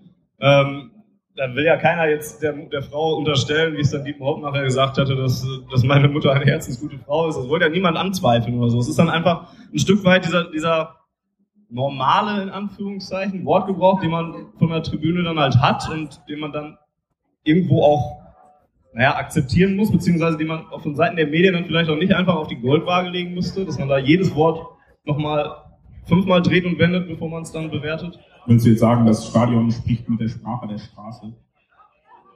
Das hast du sehr schön gesagt. Ja, finde ich auch. Ja, du sagst es ja. Also auf, da stehen halt Fans aller Couleur auf äh, den, den Stehplatztribünen und lassen ihren Emotionen einfach freien Lauf. Und äh, da kommen vielleicht auch mal Sachen raus, die man in einem direkten Gespräch oder an einem Verhandlungstisch oder in einer Zeitungsredaktion so nicht formulieren würde, sondern da platzt es auch einfach mal aus einem heraus. Und äh, wenn dann eine Fehlentscheidung geprüfen wird oder ein grobes Foul begangen wird oder vielleicht auch ein Tor geschossen, das, das löst einfach riesige Emotionen aus. Und die kanalisieren sich dann halt einfach auch mit den ersten Worten, die einem im Kopf fallen. Und die sind jetzt vielleicht nicht so gut gewählt, wie die, die, äh, die Kollegen von den Ruhrnachrichten nutzen würden. Ähm, ja, und was für mich halt immer noch so ein bisschen dazu kommt, ist halt auch einfach die Tatsache, dass man ja einen, auch einen Standpunkt damit rüberbringen will. Wenn von Fanseite irgendwas gesungen wird, ähm, dass man den Nachbarverein aus, aus Gelsenkirchen jetzt nicht ganz so mag, dann kommt es halt auch komisch, wenn man dann halt sowas in diese Richtung singt. Ne? Man kann ja nicht sagen, jeder Schalker ist ein nicht ganz so netter Typ oder so. Das ist dann halt auch einfach so ein, so ein ja, Stilmittel, so, so, eine Übertreibung, halt einfach, die dann halt noch recht normal gewählt ist und seinen Standpunkt in dem Sinne ja dann machen. Ja. Danke. Ähm, du hast es gerade schon so ein bisschen ange angedeutet. Wo muss denn wirklich diese Grenze gezogen werden? Zu, wann geht es zu weit? Wir haben, gut, jetzt im, im, Podcast, den wir selbst schon veröffentlicht haben in der letzten Woche, selbst darüber gesprochen, dass, dass uns persönlich jetzt diese Gesänge gegen den Kapitän, gegen, gegen Mats gegen den Kapitän nach dem Spiel letztes Mal uns persönlich zu weit gegangen sind. Ähm, wo würdest du denn, wenn man es mal verallgemeinern möchte, was ja auch immer schwierig ist, wo, wo, ist die Grenze, die du ziehen musst bei solchen Beleidigungen oder Fangesängen oder Schmähgesängen, wie man es auch immer nennen will? Ich glaube, das kann man gar nicht. Ähm, da wird jeder seine eigene Hemmschwelle haben, wo er sagt, okay, das singe ich noch mit oder das singe ich nicht mehr mit. Ähm, wird sicherlich Leute geben, die fremdenfeindliche äh, Lieder präferieren, ähm, bei Schmähgesängen, ich sag mal immer, solange ein Spieler noch unser Trikot trägt, halte ich von Schmähgesängen nicht allzu viel. Wenn ein Trikot eines anderen Vereins trägt, na gut, da muss man damit leben. Deswegen hier nicht so sehr äh, mögen. Also dann, wenn Mats Hummels nicht. Nee, nicht. Ähm, wo ziehst du die Grenze? Das mache ich dann auch vom Einzelfall abhängig. Aber prinzipiell wollten, wollten wir, glaube ich, schon darauf achten, dass wir ähm, ein Klima schaffen, das jetzt nicht unbedingt äh, diskriminierend oder fremdenfeindlich ist gegenüber äh, Religionen oder, oder, Abstammungen, sondern dass es da wirklich um, um die Personen geht und das auch klar wird wenn, wenn man da jemanden beleidigen möchte oder muss im Fußballstadion, dass es nicht darum geht, hey, ich finde dich jetzt doof, weil du, weil du eine andere Hautfarbe hast, sondern wirklich, dass es darum geht, dass er gerade Mist gebaut hat. Und dass man das auch möglichst gut rüberbringt, auch wenn es schwer ist manchmal. Ist ja auch durchaus, also jetzt gerade diese, diese fremdenfeindliche Schiene, die du gerade angesprochen hast, ähm, ja auch ein The Thema, was jetzt dann auch noch wieder zu Dortmund sehr gut passt. Ähm, deswegen lass uns da auch mal kurz drüber sprechen. Da wird ja beim BVB sehr, sehr viel gemacht in, in der Vergangenheit, von Vereinsseite, von der Fanabteilungsseite. Ähm, vielleicht können wir da mal kurz drüber reden, was da jetzt wirklich in den letzten ja, Jahren geschehen ist. Ja, weißt du, was da geschehen ist? Nein, also es gab ja neben, neben dieser großartigen Bierdeckelaktion ähm, kein Bier für Rassisten, die wirklich ähm, nicht nur Aufmerksamkeit geschafft hat, sondern auch mit Inhalten gefüllt war, wenn man dann äh, die Seite, die Webseite aufgerufen hat, die auf der Rückseite des B-Deckels beschrieben war, hat man immer wunderbare Argumente gefunden, um diesen ganzen Stammtisch verholen, die von Überfremdung, keine Ahnung was reden, den einfach mal zu widersprechen. Und das war sehr schön sachlich und mit Inhalten gefüllt und ja. Ähm, sehr, sehr sachlich und hat dazu beigetragen, das ganze Thema so ein bisschen zu versachlichen und ein bisschen runterzuholen emotionalen Ebene. Und das fand ich ganz gut. Und dann ähm, gibt es generell, glaube ich, relativ häufig äh, Gedenkstättenfahrten in die, die ehemaligen Konzentrationslager, die ich wirklich jedem nur ans Herz legen kann. Das ist unglaublich beeindruckend und bedrückend, das alles sich mal anzusehen und mitzuerleben, dass da Millionen von Menschen vernichtet wurden. Also wir brauchen ja nicht mal über, über Mord oder sowas reden, sondern das war ja konzentrierte Vernichtung. Ähm, ist das beim BVB oder beim Fußball allgemein denn auch gerade nicht so ein Thema, was so ein bisschen auch verrückt ist, dass es überhaupt existiert, dadurch, dass, dass sich, wenn, wenn es Fans einer Mannschaft gibt, vollkommen egal welche Mannschaft, dann ist es ja in, in, den meisten Fällen so, dass da wirklich elf Spieler auf dem Platz stehen, die aber wahrscheinlich nicht alle aus Deutschland kommen, sondern eher aus ganz vielen verschiedenen Regionen der Welt. Wir haben da beim BVB ja exemplarisch drüber gesprochen, dass es echt ganz viele verschiedene, äh, ganz viele Länder sind. Ist da nicht auch so ein bisschen, ja, wie Gott zu sagen, äh, da dann noch Fremdenfeindlichkeit mit reinzubringen, einerseits Fan Vereins zu sein, aber andererseits dann Ausländer dann noch irgendwie nicht, nicht gut zu finden oder, oder zu beleidigen dann in dem Fall sogar? Das mit dem Wort von Ihnen zu sagen, ja. Toll. Nein, ich glaube, ähm, da machen viele halt wirklich im Kopf diese Schere, Fußball ist Fußball, Politik ist Politik. Und das kann man einfach nicht trennen. Das, Politik umgibt uns jeden Tag, umgibt uns in jeder Situation. Und äh, kann man dann nicht aus dem Fußball raushalten. Das, das kommt ja oft auch von Leuten, die besonders engagiert in fanpolitischen Sachen sind. Und dem muss man dann auch immer diesen Spiegel vorhalten und sagen, hey, wenn, wenn ihr für niedrige Eintrittspreise protestiert, dann ist das auch Politik. Dann macht ihr damit genauso Politik. Und das könnt ihr nicht trennen und das lässt sich nicht trennen. Naja, es ist ja auch einfach ein Punkt, den der BVB dann ja umso, umso mehr dann auch antreten muss und, und bearbeiten muss ja auch. Äh, du hast gerade schon zwei Sachen angesprochen. Einmal von der Fanabteilung, diese KMW für Rassisten Bierwickel-Aktion. Ähm, hinten gibt es sogar noch am, am Fanabteilungswagen gibt es ja auch sogar noch äh, Kleidung zu kaufen mit äh, Love Borussia Hate Racism. Ähm, ja, nicht Aufkleber, mit, mit mit Druck, Motiv. Ähm, der BVB selbst betreibt halt auch du hast die, die, die, äh, die Gedenkstättenfahrten hast du angesprochen, selbst sehr, sehr viel Aufklärungsarbeit. Es ist aber auch sowas, was dann hauptsächlich einfach über die Aufklärung geht, oder? Dass man dann halt einfach immer wieder daran erinnert. Ähm, es gibt ja auch den Tag gegen das, gegen das Vergessens im Borusseum, da finde ich den Titel eigentlich schon sehr, sehr gut, dass man das immer wieder vor, vor Augen hält, was da passiert ist und was man daraus auch heute immer noch ähm, für, für Lehren rausziehen muss. Ja, anders geht's auch nicht. Also natürlich kannst du den Leuten sagen, das ist doof, was ihr macht. Aber äh, ganz oft erlebst du dann Trotz, finde ich, und merkst dann auch, dass die Leute dann erst recht ihre Meinung äh, weiter vertreten, weil sie denken, ich muss ja bei meiner Meinung bleiben, gerade wenn die angegriffen wird. Und deshalb ist es wichtig, einfach aufzuklären ähm, und, und Informationen zu vermitteln. Das ist, glaube ich, der beste Weg. Und einfach als BVB selber Stellung zu beziehen und zu sagen, okay, wir stehen für diese Werte und wenn du nicht für diese Werte stehst, dann gehörst du vielleicht dann doch nicht so zu uns, wie du dachtest. Wo hast du die Worte denn jetzt her? Das müssen wir mal unseren Geschäftsführer fragen. ähm, ja, es ist einfach die Pflicht eines jeden Fußballvereins, solche, solche Dinge in, in, in die Agenda aufzunehmen, in die tägliche Arbeit aufzunehmen, in das ja, Vereinsprogramm gibt es ja so an sich nicht, aber halt einfach zu leben und, und diese Werte dann halt immer und immer wieder zu vertreten. Müssen wir die Worte vorweg? Ja. Keine Suggestivfragen mehr stellen. Es ist natürlich ähm, ein ganz wichtiges Thema. Nicht nur, nicht nur im Fußball, sondern in der, in der gesamten Gesellschaft sollte man entsprechend äh, diese Werte leben, äh, dass Fremdenfeindlichkeit einfach keinen Platz in der Gesellschaft haben sollte. Ähm, jetzt haben wir über den BVB und die Fanabteilung geredet. Ähm, ein bisschen Eigenwerbung darf das vielleicht auch mal sein. Wir haben ähm, heute bei der Podiumsdiskussion, die auch auf der Bühne schon war, eine Vertreterin schon von Flutlicht gehabt. Das ist eine äh, Organisation von schwarzgelb.de. Ähm, oder also es ist eine Organisation, kann man so sagen, ne, die selber ähm, halt auch Projekte in diese Richtung anführt. Äh, kannst du da ein bisschen was zu sagen, was es da genau gibt?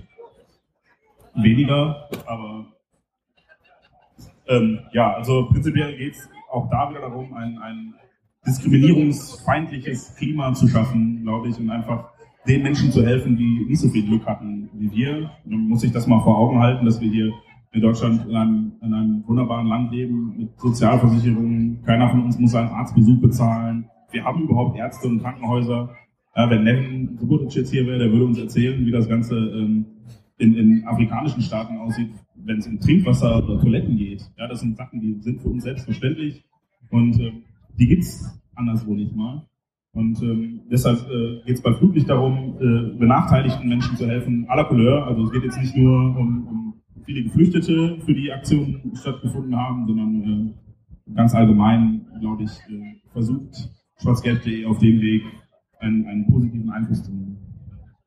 Kann man sich auch nochmal äh, auf unserer Internetseite schwarzgelb.de äh, drauf informieren. Flutlicht hat auch so eine eigene Internetseite. www.flutlicht-dortmund.de Ein Traum, ja.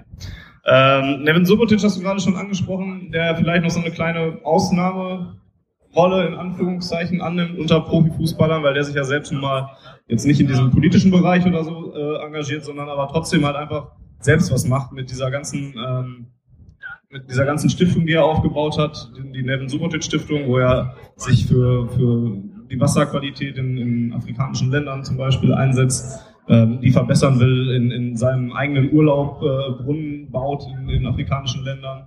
Ähm, jetzt habe ich leider eingangs sagen müssen, Devin Subotic hat da so eine gewisse Ausnahmerolle. Ist das nicht eigentlich sogar relativ traurig, wenn wir gerade gesagt haben, ein Fußballverein ist eigentlich in der Pflicht, da ähm, Werte zu vertreten und, und selbst aktiv zu werden in manchen Belangen. Es ist nicht sogar relativ traurig, dass dann ein Fußballspieler, der ja selber noch über sehr, sehr viele Mittel verfügt und eine ganz besondere Person des öffentlichen Lebens ist, dass er so alleine gestellt ist in so einer Sache ähm, oder so eine Ausnahmesache eigentlich ist, ähm, indem er sich einsetzt? Verschachtelte Fragen.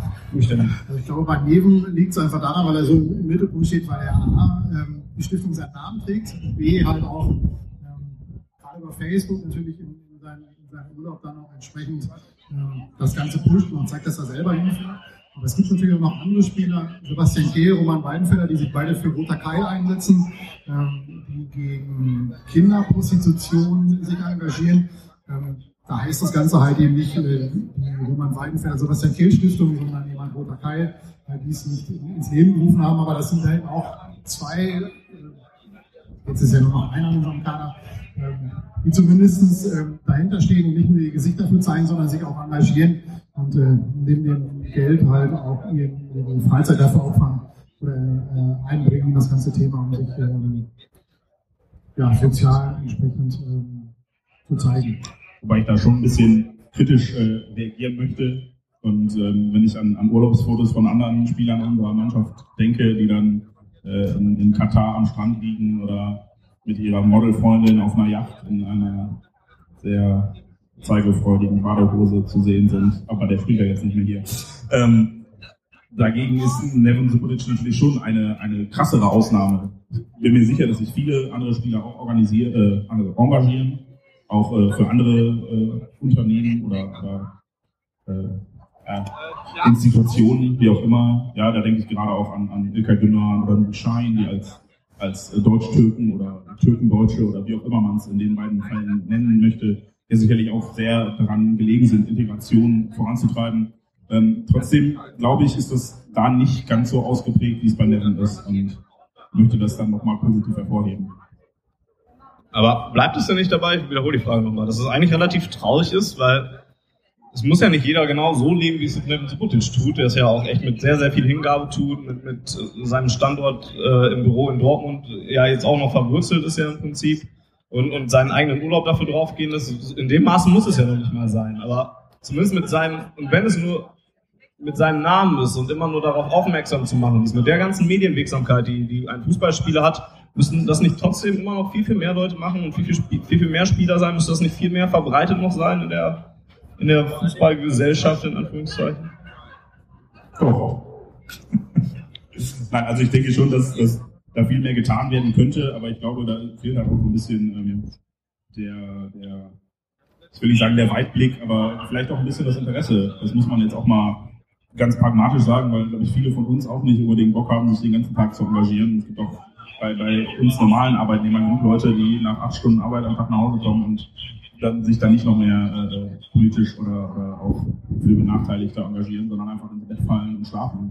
Und ähm, ich glaube, so ist es dann bei vielen Fußballern genauso. Die leben halt ihr Leben und denken da vielleicht gar nicht drüber nach, ohne jetzt, ohne das, das Böse zu meinen, sondern haben das einfach nicht auf dem Schirm und sind sich dann auch ihrer, ihrer Rolle, die sie spielen könnten, gar nicht so bewusst. Das ist einfach nur ein Beispiel wahrscheinlich noch für, für, die, für diesen gesamten Tag, für, für die gesamte Arbeit des BVB da einfach immer wieder darauf aufmerksam zu machen, damit es dann einfach dann auch mal bei anderen nochmal Klick macht oder auch bei Fußballspielern dann vielleicht, die das dann auch nochmal übernehmen. Es muss ja auch jeder Spieler für sich selbst wissen, ob er es machen möchte oder nicht.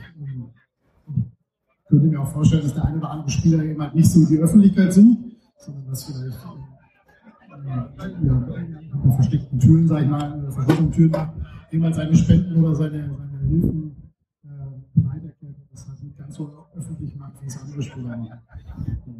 Ist ja nicht nur auf Fußballer bezogen, es gibt ja ganz viele andere Sportler, die sich, wo man nicht das Gefühl hat, dass sie sich sozial engagieren, aber denen das jetzt zum Vorwurf zu machen, halte ich ein bisschen übertrieben. Ja, ich wollte jetzt auch nicht jedem Fußballer erzählen. Ich wollte jetzt nicht die riesen Moralkeule über der Fußball-Bundesliga schwingen. Ähm, aber schon halt mal zumindest hervorheben, dass es halt auch andere Leute gibt, die das halt schon was Besonderes, besonders machen und dann schon ja, vielleicht so ein bisschen kleine Aushängefiguren sind. Es ist ähm, Nevin Subotic, haben wir eben bei diesen Spielern, mit denen man sich identifizieren kann, noch gar nicht anges angesprochen, großartig.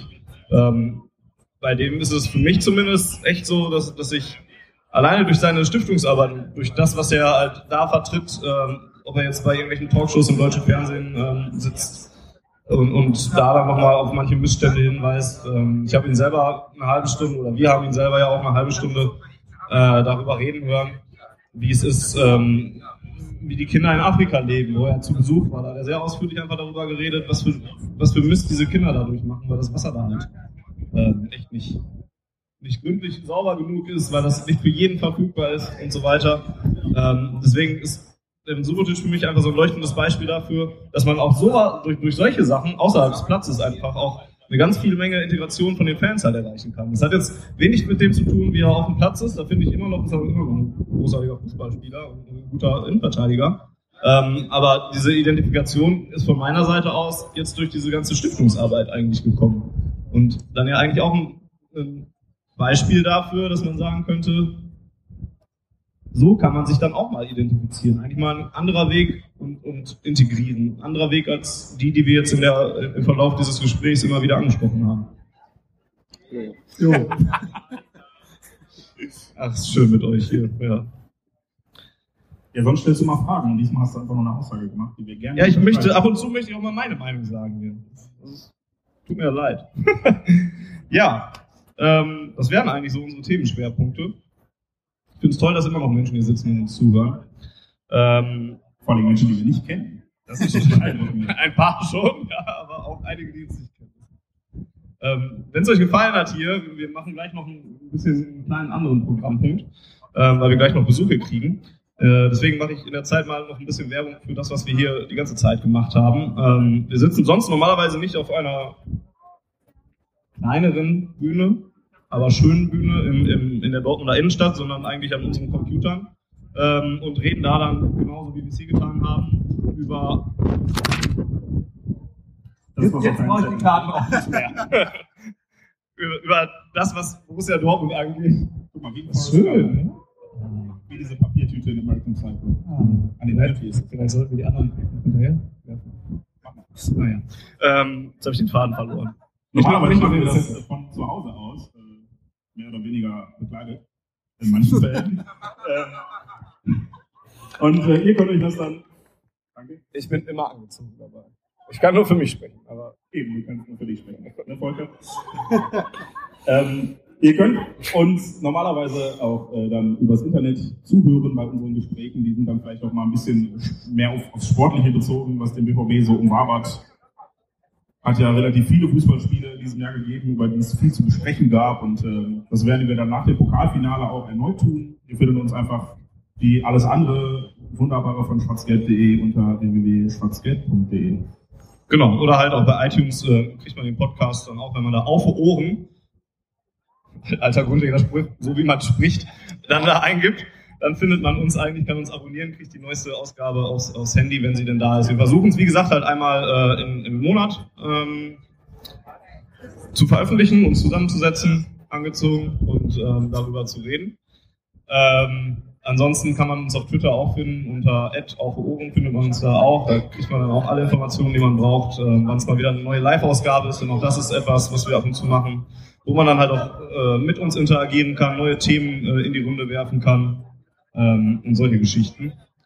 Ähm, ja, und nicht zuletzt sei vielleicht einfach auch nochmal auf schwarzgelb.de hingewiesen. Äh, wir haben es im Laufe der Ausgabe ja auch getan, ähm, indem Jens ein, das eine oder andere Mal auf ähm, das Interview mit Hans-Joachim Watzke äh, hingewiesen hat. Aber wir haben auch so wunderbare Themen und Texte immer wieder auf unserer Seite, ähm, die einmal auch das Sportliche betreffen mögen, aber auch eben das, was um das Sportliche herum passiert, äh, nämlich um die Fans und alles, was dazugehört. Und ähm, auch den Shop könntest du machen. Ja, falls ihr, äh, keiner von uns hat ein entsprechendes T-Shirt an, aber falls ihr tolle T-Shirts äh, von Fans für Fans haben wollt, dann äh, kriegt ihr die auch bei schwarzgelb.de im Shop-Bereich. Ist äh, jetzt leider kein BVB offizielles Merchandise, aber vielleicht noch was anderes mit einem kleinen Augenzwinkern. Jetzt schon? Gut, dann äh, wäre dieser Werbeblock, den wir ein wenig einführen mussten, um ein wenig Zeit zu strecken, hat man bestimmt nicht gemerkt, ähm, eigentlich gefüllt, denn wir haben Besuch bekommen an der schwarz-gelben Bühne. Ganz genau, wir lassen uns nicht lumpen. Perfekt. Komplette BVB-Prominenz ist da. Gerd Kolbe wird jetzt zu uns stoßen, ehemaliger äh, Stadtsprecher, BVB-Archivar, weiß im Grunde alles. Also, Jungs, jetzt kommt endlich mal ein bisschen Input bei euch. Das ist jetzt frech. Ja, die macht das schon sehr gut, aber jetzt kriegt ihr, wie gesagt, einen neuen Einfluss. Der zieht den Stuhl aus, ich weiß nicht. Darf ich mich hinsetzen? Über, genau, ich gehe direkt Oder soll ich mich da hinsetzen? Okay.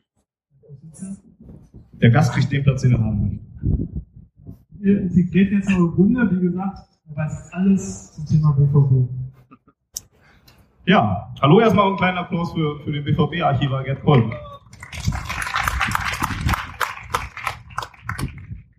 Schön, dass Sie da sind. Ähm, wir haben eben ähm, ganz viel über Integration gesprochen und über Vielfalt, die Borussia Dortmund in den, in den Jahren aus ja immer, immer ausgemacht hat. Ähm, Sie kennen jetzt eigentlich eine Menge Geschichten um den BVB und, und um die Spieler, die's, die's, äh, die der BVB gesehen hat. Gibt es da vielleicht eine Mannschaft, die besonders, ins, in, in, besonders in den Kopf kommt, wenn es darum geht, da waren besonders viele verschiedene Kulturen drin oder besonders interessante Zusammensetzungen oder in der Art?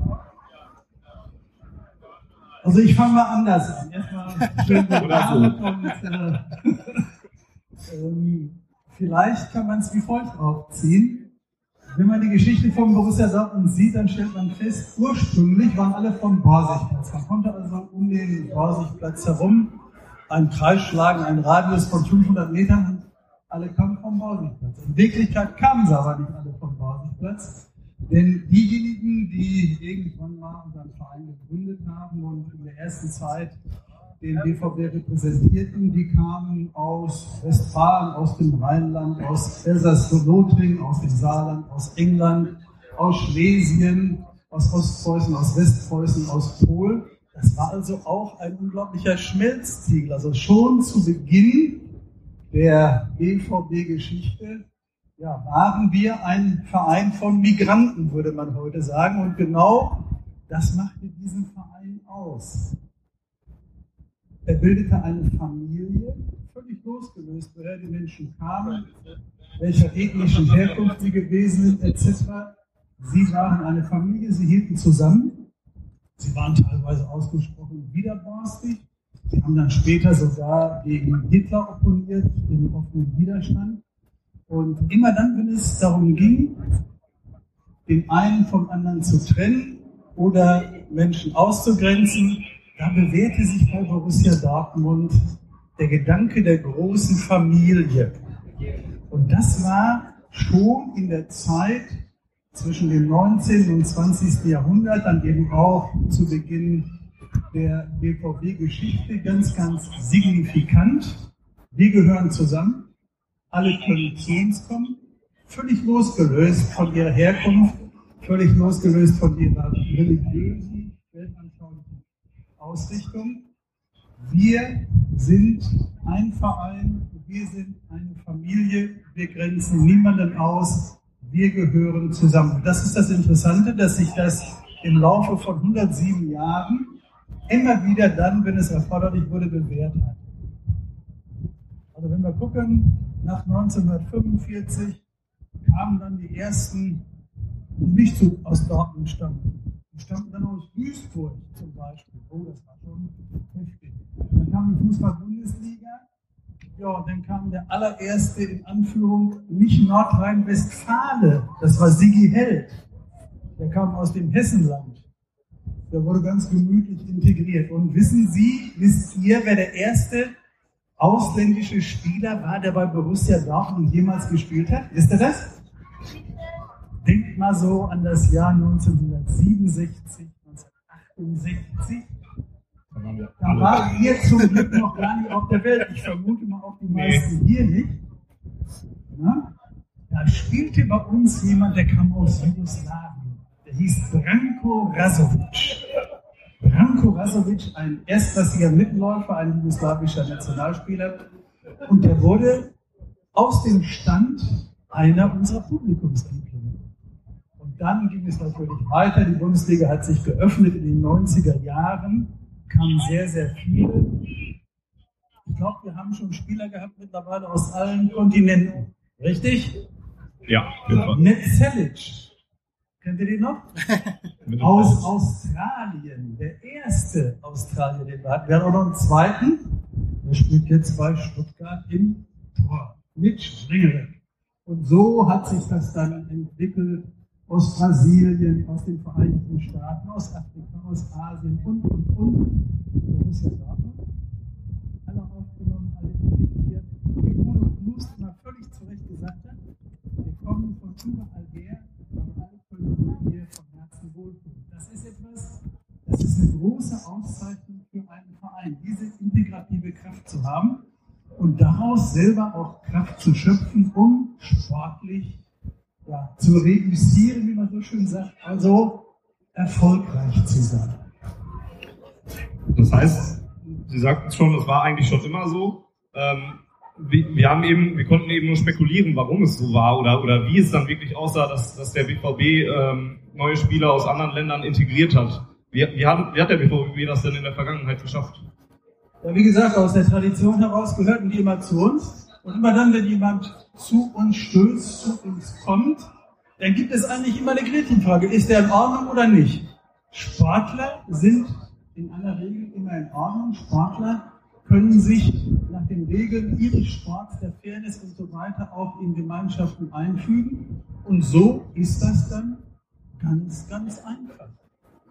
Man gehört zusammen, man spielt zusammen, man ist erfolgreich, man ist aber auch ab und zu nicht erfolgreich und dann im Misserfolg, da zeigt sich ganz deutlich, des Geistes Kind man ist. Und bis jetzt haben wir es immer wunderschön geschafft, dass wir gerade auch solche Situationen sehr positiv haben meistern können. Davon gab es ja in unserer eigentlich ruhmreichen Geschichte ja auch einige. Ne?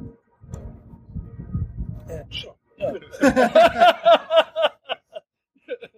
Jetzt ist das. ich, ich, glaube, das ist äh, dieses Schnellsziegel und äh, im Sport, das kennen wir alle, sei es vom Schulhof oder aus der Jugendfußballmannschaft, wenn wir selber Fußball gespielt haben. Da war es ja auch oft so, dass egal mit wem oder egal wer, sobald man das gleiche Trikot anhatte, äh, hat man dann auch zusammengehalten, sich zusammengefreut und zusammengeleitet. Ich habe es nicht so perfekt formuliert, aber ich meinte das Gleiche. ähm, wir haben eben auch so über skurrile Geschichten äh, ein bisschen geredet und das ist bei, bei diesem Punkt Integration aus einem neuen Herkunftsland äh, nach Dortmund zu kommen ähm, oder nach Deutschland zu kommen, ist uns DD eingefallen mit seinen wunderbaren Geschichten, die er hier durchgelebt hat. Ähm, kennen Sie da noch andere Beispiele dafür, wo dann jemand aus dem Fernland gekommen ist und, und ähm, ja, ein bisschen Anpassungsschwierigkeiten hatten und dadurch irgendwelche interessanten Geschichten entstanden sind? Also Anpassungsschwierigkeiten nicht, aber ab und zu hat man natürlich gemerkt, dass Dortmund, das gilt vielleicht analog auch für viele andere Städte, nicht immer ein ganz entspanntes Pflaster ist. Wir hatten mal einen der besten Abwehrspieler, den die Welt je gesehen hat bei uns. Der hieß Julio Cesar da Silva. Ne? Das war also eine unvorstellbare Granate. Die Gegenspieler hatten so viel Respekt vor dem Jungen, dass, wenn er mit dem Ball auf sie zulief, sie in aller Regel den Ball auf freiwillig schon abgegeben haben. Nur nicht um mit diesem unglaublichen Hühn in Berührung zu kommen. Julio Cesar war für die Dortmunder ja, wirklich ein großes sportliches Idol.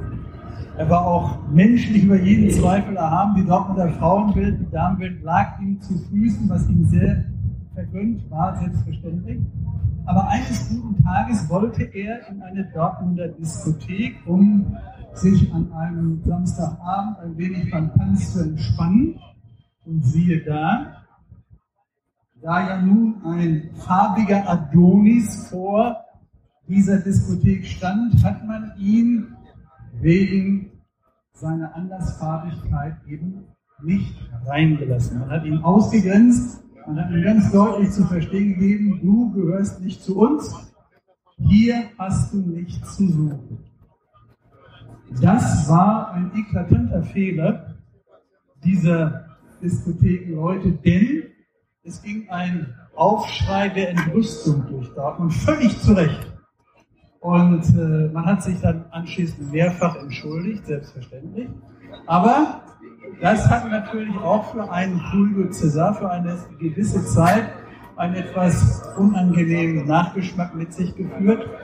Völlig unabhängig davon war er natürlich einer von uns wir waren unglaublich stolz, einen so überragenden Fußballer in unseren Reihen zu haben. Aber wie Mario Basler in seiner großen Güte und Schlichtheit völlig zu Recht sagt, jede Seite hat zwei Medaillen. Ne?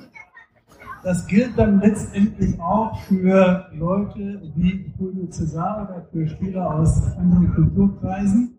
Da und dort kann es dann eben einmal Probleme geben, aber es kommt dann immer darauf an, wie geht man mit diesen Problemen um. Und das haben wir bis jetzt, soweit ich das beurteilen kann, sowohl im Sport als auch darüber hinaus, hier in Dortmund sehr gut auch meistern Tja, Leute, wenn euch nichts mehr einfällt, dann äh, würde ich mal ganz entspannt sagen, können wir ja noch ein paar Botschaften mitbringen. Ne? Also ich bin ja auch in der AG Tradition tätig und das mit großer Freude und Leidenschaft. Und ähm, am 21. Mai werden wir ja in Berlin zum wievielten Mal eigentlich einen deutschen Fußballpokal gewinnen. Weiß das jemand der hier Anwesenden? Was einmal, was zweimal, was dreimal, dass wir ihn schon gewonnen haben? Oder wie ist das im Augenblick? Wisst ihr es? Er sagt vier. Also mit dem 21. Mai 2016 werden es dann in der Tat vier sein. Ne? Und den allerersten haben wir gewonnen 1965. 1965, da haben wir gegen Alemannia Aachen 2 zu 0 gewonnen. Und damit war Borussia Dortmund zum allerersten Mal DFB-Pokalsieger. Und aus dieser DFB-Pokalsieger-Situation wurde dann ein Jahr später, und das ist das eigentlich Spannende, ein Europapokal. Der allererste Europapokal, der von einer deutschen Mannschaft gewonnen wurde, wurde fast genau vor 50 Jahren, nämlich vorgestern vor 50 Jahren gewonnen. Da siegte der BVB gegen den FC Liverpool. Die Reds, die uns ja noch kürzlich geschlagen haben, leider. Damals haben wir in Glasgow im Himpton Park mit 2 zu 1 gewonnen. Und das war bislang bis dato, bis 1966, die bedeutendste Trophäe, die Borussia Dortmund überhaupt jemals in seiner Geschichte gewonnen hatte. Das wurde 97 noch getoppt. Ich habe hier einen Schal um vom Spiel gegen Juventus Turin, aber 1966, das war der erste Europapokal. Und morgen, und ich gehe jede Wette ein, dass ihr alle morgen da seid im Park um 19.09 Uhr, wenn wir gemeinsam den Europacup-Sieger von 1966 feiern werden. Wisst ihr noch, wer im Tore stand?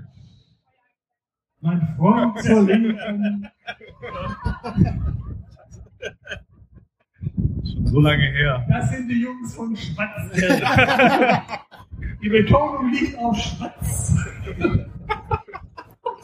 Wir haben eigentlich dafür eine äh, Historik- und Statistikabteilung. Wie wusste das? Sie ist heute leider nicht da. Ja, okay. Also im Tor war Hans Tilkowski. Hans Tilkowski, der schwarze Hans, der Schwan der Damen der damaligen Zeit. Das ist der Torwart, der das berühmte Wembley-Tor eingehandelt hat. Moment, der das berühmte Wembley-Tor verhindert hat. Er hat das Tor eingehandelt. Er hat es bekommen. Leider, obwohl es ja in Wahrheit kein Tor war. Also die Mannschaft damals, Tilkowski, Zyliak, Sredder, Kurat, Paul, Assauer, Rudi Assauer, der berühmte Rudi Assauer spielte damals bei uns. Und dann Libuda, Assistent Libuda, Aki Schmidt, Sigi Held, Willi Sturm und Lothar Emma Emmerich. Die holten den Europacup. Toll. Und morgen Abend werden wir diese wunderbare Truppe feiern. Und dann werden wir mal schauen, wie war das damals 1966 in Dortmund? Wie war es in Liverpool? Was hat der BVB in dem Jahr erlebt? Und wie war es am 5. Mai 1966 im Hampton Park zu Glasgow? Wie lange hat das Spiel gedauert? Wer hat das erste Tor geschossen? Wer hat den Siegtreffer markiert? Welche Bedeutung hatte dieses Spiel für Dortmund, für die Region, für das Land Nordrhein-Westfalen? All das werden wir aus denen, die morgen kommen, nicht mehr alle leben, aber es werden sechs Lieben aus der damaligen Mannschaft uns sein.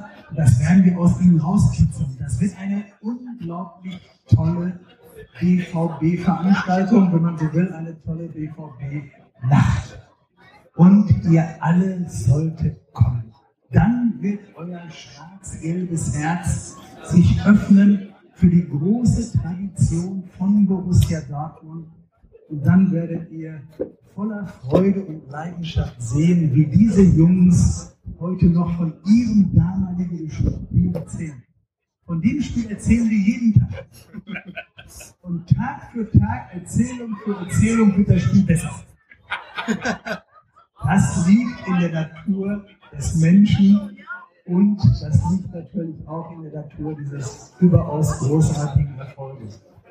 Und ich erzähle euch mal nur eine Kleinigkeit aus dem Jahr 1966 außerhalb dieses wunderbaren 2 zu 1 gegen den FC Liverpool. Im Februar 1966 da spielte der BVB gegen den FC Schalke 04 und zwar bei uns im Stadion Rote Erde vor 46.000 Menschen.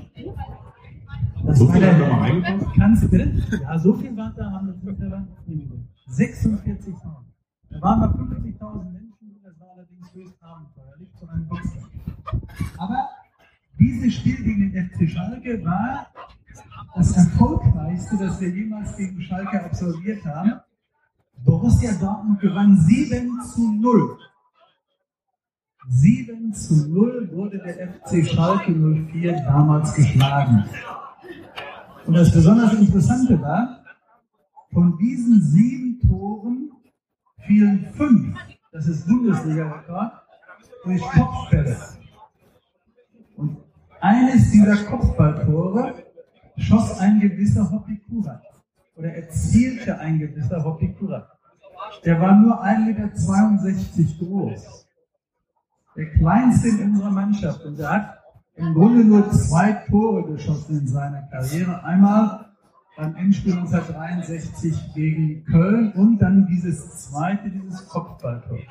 Und einen Tag später ging Hoppi Kurat mit seiner Ehefrau Mager hier über den Westen Hellwig und da kamen ihm zwei BVB-Fans entgegen und der eine tuschelte dem anderen zu, da kommt unser Kopfball ungeheuer. Lieber Hoppi.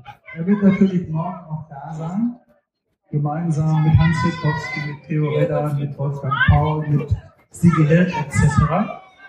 Auch Rudi Assauer, trotz aller Probleme, die er hat, wird morgen also erscheinen und darauf freue ich mich persönlich außerordentlich und das finde ich sehr, sehr schön, dass es uns vergönnt sein wird, Rudi Assauer, der ja seinen einzigen großen Titel mit Borussia Dortmund hat feiern dürfen und der immer noch ohne Wenn und Aber BVB-Mitglied ist, dass er also uns nochmal die Freude und die Ehre gibt. Tja, also 1966 ist natürlich was ganz, ganz Tolles. Für mich und für uns alle von der äh, AG Tradition fällt also dieses Jahr 1966 auch in das, was wir die magische Sechs vom nennen. Immer dann, wenn eine Sechs hinten in einer Jahreszahl steht, dann ist es unheimlich spannend, dann haben wir was Tolles erlebt. Wir haben also heute zum Beispiel Rainer Brauer hier zu Besuch gehabt. Der gehört auch in diese magische Sechs. Er ist nämlich 1946 geboren, wird also am 25. Dezember 70 Jahre alt. Vorhin habe ich jemanden hier rumlaufen sehen, der ist bei uns im Wirtschafts- und Aufsichtsrat, das ist der Oberbürgermeister Uli Sierau, auch ein bekennender Borusse. Er ist 1956 geboren und äh, auch das ist die magische 6. 1956 ist auch jemand geboren, mit dem wir aufgestiegen sind, 1976. Mirko Rotava. Sagt oder was, ne? Ja, ja. ja? Mirko Rotava war unser erster Europameister. Hm? Und dann hatten wir noch einen Europameister, der hatte sich gar nicht qualifiziert. Der wird in diesem Jahr 60 Jahre alt. Wisst ihr denn, wer das war? 1000. War, hey! Ein Applaus für diesen wunderbaren Knaben aus der Gilde Schwarz-Gelber Ahnung. Wunderschön. Fleming Paulsen, genau. Jugoslawien war qualifiziert für die Europameisterschaft 1992 und wegen des Balkankrieges konnten die nicht mitmachen. Und dann wurde eine Mannschaft nachnominiert, nämlich Dänemark. Die waren schon drei Wochen alle im Urlaub, freuten sich ihres Lebens, kamen also völlig untrainiert zur Europameisterschaft und haben dann Deutschland im Endspiel geschlagen und wurden Europameister 1992 und Fleming Paulsen, einer von uns, war also einer der ganz Großen aus diesem dänischen Team. Fleming Paulsen habe ich unglaublich geliebt. Ich habe also selten jemanden gesehen, der mit einer derartigen Leidenschaft und kämpferischen Attitüde ein Spiel durchgestanden hat, wie dieser Fleming Pausen. Als wir ihn 1995 verabschiedet haben auf dem Friedensplatz, da kamen 180 Busse mit jeweils 50 Leuten drin aus ganz Nordrhein-Westfalen und haben diesen Fleming Pausen verabschiedet. Es war unvorstellbar und es war also sowas von tränenreich, da konnte man wirklich nur mit den Ohren wackeln. 1976, magische 6, hat auch jemand Geburtstag, da haben viele Geburtstag, aber jemand aus der BVB-Familie, der bislang der erfolgreichste Spieler ist, den wir überhaupt bei Borussia Dortmund jemals haben begrüßen dürfen. Er wird, wie gesagt, im Juli 40 Jahre alt und er hört auf den Namen. Jens, du hast schon so lange nichts mehr gesagt. Ne? Du sitzt hier nur. Also ich gebe euch mal einen Tipp. Er kam im Endspiel gegen Juventus Turin auf den Platz.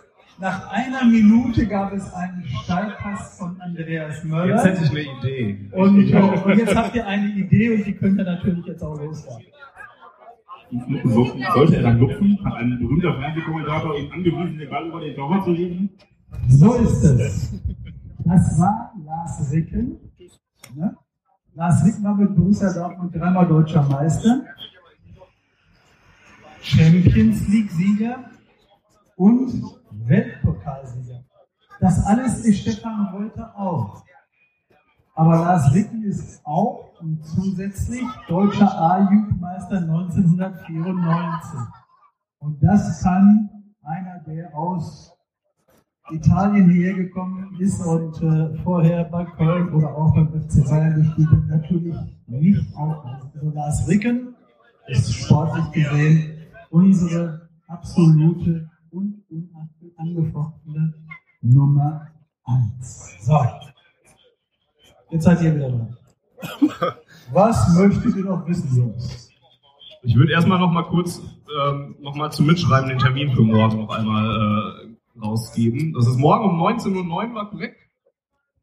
Das hast du sowas von toll gesagt. Also, aber für alle, die ein wenig Probleme mit den Öhrchen haben, wiederhole ich es nochmal. Morgen, 9. Mai 2016, um 19.09 Uhr. Magische 6. Ja.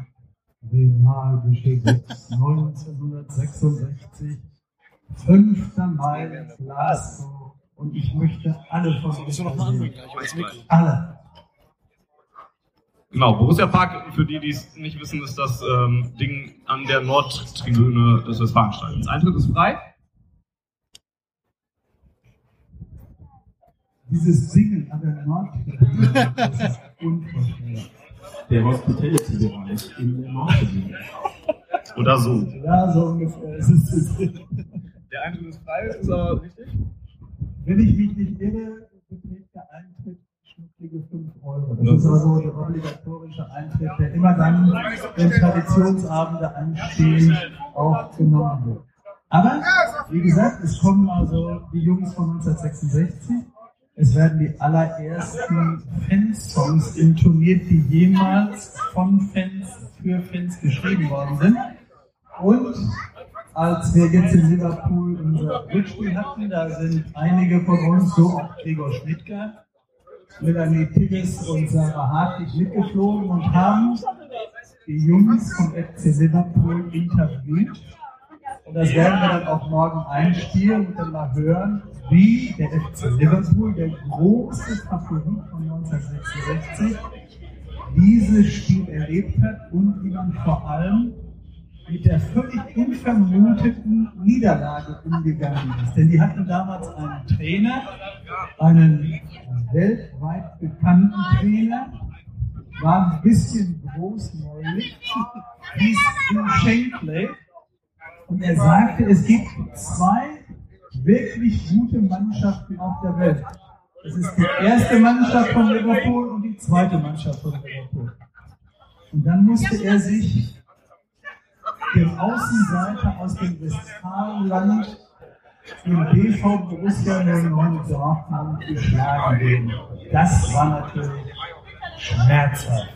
Aber das führte dazu, dass einen Tag später, am 6. Mai, hier hinter uns auf dem Friedensplatz der damalige Oberbürgermeister Dietrich Heuning vor locker 50, 60.000, die auf dem Friedensplatz waren, unsere Mannschaft begrüßen dürfen. Und zwar als Europapokalsieger 1966. Das hatte noch keine Mannschaft Deutschlands vor uns geschafft. Diese lustigen Knaben von südlich des Weißwurst-Äquators, die wir in unserer schlichten Fröhlichkeit FC Bayern München nennen, sind auch Europapokalsieger geworden, aber vernünftigerweise erst ein Jahr nach uns. So gehört sich das. Genau wie es bei der Champions League-Geschichte war. Wir waren 97 und die mussten noch warten, vier Jahre, bis wir überhaupt diesen Henkelpott mit nach Hause bringen durften. Was nicht heißt, dass wir uns mit dem FC Bayern auf eine Stufe stellen. Das machen wir nicht. Ne? Man muss sich ja nicht mit jedem vergleichen. Ja, was ich heute gelernt habe, ist auf jeden Fall ähm, wegen der magischen 6, die wir in 2016 ja auch haben, ist ja dann eigentlich, dass wir äh, dann am 21. Mai dann ja wirklich Pokalsieger werden müssen. Ne? Schon rein historisch verpflichtet. Ja, das ist eindeutig. Also, wir nennen das die Kontinuität der Tradition. Und es wäre ein Sakrileg, wenn unsere Mannschaft uns diese Freude, den vierten DFB-Pokal nach Dortmund holen am 21. Mai, nicht machen würde. Aber ich glaube, die Jungs sind sich auch der Tragweite ihres Handelns bewusst. Und das wird mit absoluter Sicherheit ein Sieg für uns. Und ich kann euch verraten, es gibt noch einen Grund, warum es klappen wird.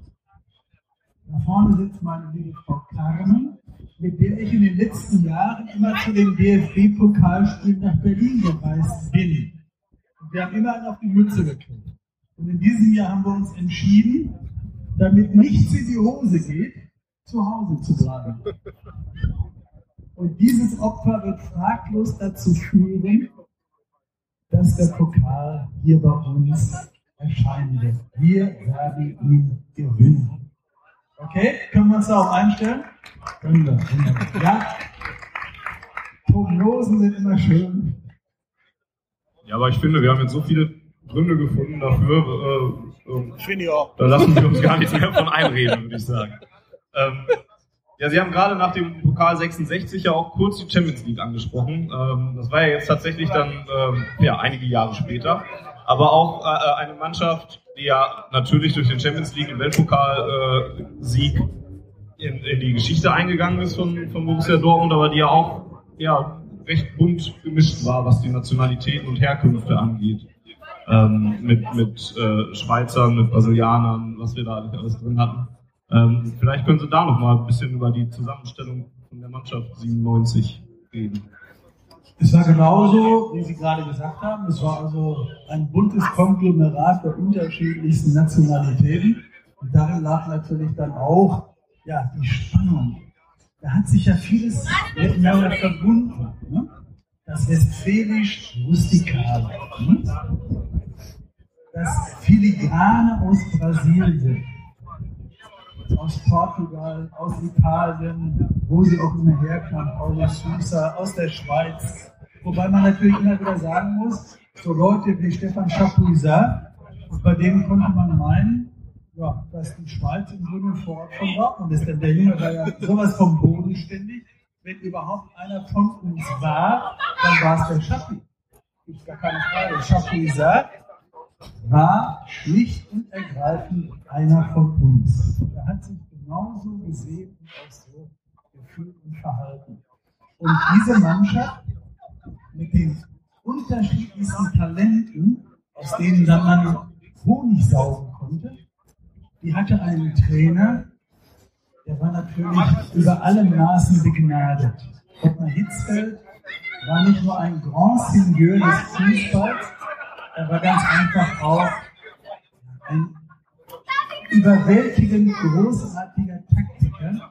Und er hat diese Mannschaft in einer Weise zusammengeschweißt zu einer Einheit und sie taktisch formiert, dass man immer nur den Hut ziehen konnte vor so viel fußballerischer Kompetenz. Ottmar Hitzfeld war, muss man schlicht und ergreifend zu sagen, ein fußballerisches Genie. Er hat nicht nur ein Traineramt verwaltet, er hat es kreativ gestaltet. Und das war unglaublich stark. Wir haben häufig überragende Trainer hier in Dortmund. Das begann 1956 und endet in der Jetztzeit. Aber unter allen, die wir hatten, glaube ich, nimmt Ottmar Hitzfeld einen besonderen Rang ein. Und er hat zumindest in den Herzen der Dortmunder auch immer ein Denkmal. Und wir werden diesen Mann immer hoch ehren und von diesem Denkmal auch niemals stoßen. Er war wirklich ein ganz großer Weiser des Fußballs. Und das ist schön. Wenn man das Glück hatte, ich habe das und zu mal gehabt, mit ihm sprechen zu dürfen, dann merkte man, dass in diesen Fußballweisen auch ein großer menschlicher Philosoph zu Hause war. Und das war natürlich eine sagenhafte Kombination, die man in der Form sicherlich nur selten antrifft. Aber das Glück haben wir hier in Dortmund gehabt, Trainer unser eigen zu nennen zu dürfen, die im Grunde zu völlig neuen Horizonten aufgebrochen sind. Ja, das gilt für die Jetztzeit, das gilt für die Zeit kurz davor mit Jürgen Klopp, das gilt aber auch mit Willy Multop, dem Trainer von 1966, mit Helmut Schneider von 56. Also, gut ab. Da waren Persönlichkeiten drunter, die nicht nur im Sport etwas zu sagen hatten. Jetzt haben Sie schon so viele äh, als Abschlussfrage. So, nein, das wollte ich auf keinen Fall sagen. So viele Mannschaften spielen gesehen. Ähm, mit, mit ganz vielen verschiedenen Erfolgen, die gefeiert wurden. Ähm, die ganze Geschichte von Borussia Dortmund ist ja, wie Sie sagten, schon reich mit Erfolgen äh, zum Glück gesegnet. Ähm, gerade haben Sie über die Trainer gesprochen. Gibt es denn eine Mannschaft, wenn Sie sich festlegen müssten, ähm, was so die Mannschaft von Borussia Dortmund war, die jetzt vielleicht aus all der Zeit, aus all den über 100 Jahren am meisten hervorsticht? Waren es die Helden von 66? Waren es die Champions League-Sieger? Oder die vom Klopp trainierten und erfolgreichen Meisterjungs? Es ist eigentlich ungerecht, aus diesen vielen großen Mannschaften eine rauszusuchen. Und wenn man dann sagt, das war sie, dann ist das natürlich sehr stark auch subjektiv geprägt. Und das muss man immer dann wirklich von vornherein in den Raum stellen, ohne nicht ungerecht zu sein. Aber das, was wir 2011 und 2012 hier in Dortmund erlebt haben, das war außergewöhnlicher Fußball. Und äh, ich bin sogar so forsch zu sagen, dass diese Mannschaft Europa vielleicht sogar weltweit den schönsten Fußball gespielt hat. Und das in einer Art und Weise, die einen nur staunen machen konnte, denn das, was damals praktiziert und zelebriert wurde, das war jetzt einfach mal von der Laufleistung her gesehen eine Mischung zwischen Armin Hari und Haile Gebre Selassie. Also mit anderen Worten, unglaublich schnell, aber auch unglaublich ausdauernd. Borussia, bei Borussia war es ja so, dass äh, jeder Spieler einen Kilometer mehr lief als der jeweilige Gegner. Das hieß im Umkehrschluss, dass wir mit einem Mann mehr gespielt haben. Ja, man, ne, man kann ja die Laufleistung auch umrechnen. Und dann diese, diese Mischung aus dem Kurzpassspiel des FC Barcelona und dem filigranen Spiel des BVB zu einer Einheit. Daraus ergab sich dann etwas, was in dieser Perfektion zelebriert, auch in der Geschichte des BVB bislang aus meiner subjektiven Sicht einmalig. Und das, würde ich sagen, Hut ab, war eine ganz, ganz außergewöhnliche Leistung von Jürgen Klopp. Und diejenigen, die das Glück gehabt haben, das sind wir ja fast alle, diese Zeit noch vor Augen zu haben und zu wissen, die haben Fußball fast in Perfektion erlebt. Und das ist selten. Das ist selten. Das hat also die Mannschaft sicherlich in einen Rang gehoben, der, sagen wir einfach mal, auf dem fußballerischen Olymp angesiedelt war. Und das ist, glaube ich, auch wenn es aus dem subjektiven Mund eines Laien ist, für eine Fußballmannschaft, die erfolgreich war, was ganz Außergewöhnliches. Und wenn wir uns vorstellen, dass diese Mannschaft 2011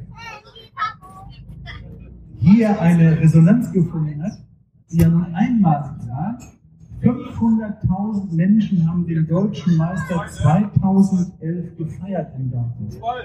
500.000 Menschen. Und so ein bisschen kann ich das beurteilen, weil ich die Historie eigentlich sehr deutlich noch vor Augen habe. Das war absolut einmalig. 500.000 Menschen praktisch vom Höschtor an der Österholzstraße bis hin zur B1 an der Westfalenhalle. Ein gigantisches Fest der Freude der überschäumenden Begeisterung projiziert auf eine Fußballmannschaft. Das war unvorstellbar. Wir haben schon tollen Sport hier in erlebt. Jetzt bin ich wieder ganz wehmütig geworden. Wahrscheinlich, weil ich jetzt weg muss. auch, ja. ja, äh, ist aber auch ein schöneres Schlusswort, kann man wahrscheinlich auch nicht finden dafür. Ähm, weil das ganz wichtig ist, das zu kanalisieren und, und immer zu ähm, abzuspeichern immer noch und sich das nochmal vor Augen zu führen, wie wertvoll das alles war, was man da damals erlebt hat. Ja, gut, damit ja. waren wir jetzt wirklich am Ende. Äh, vielen Dank, Gerd Kolbe, nochmal einen großen Applaus. Alles klar. Und Janis übernimmt. Und morgen sehen wir uns. Genau, morgen alle zum Traditionsabend ja. in die Nacht Ansonsten äh, auf Ohren unter sportclub.de nachzuhören. Und äh, ich sag, wie immer, zum Abschluss. Die Zuhörerzahl, wie immer präsentiert von schwarzgelb.de, dem Fanzine über Borussia Dortmund. Auf Ohren bedankt sich bei 19.009 Zuhörern ausverkauft.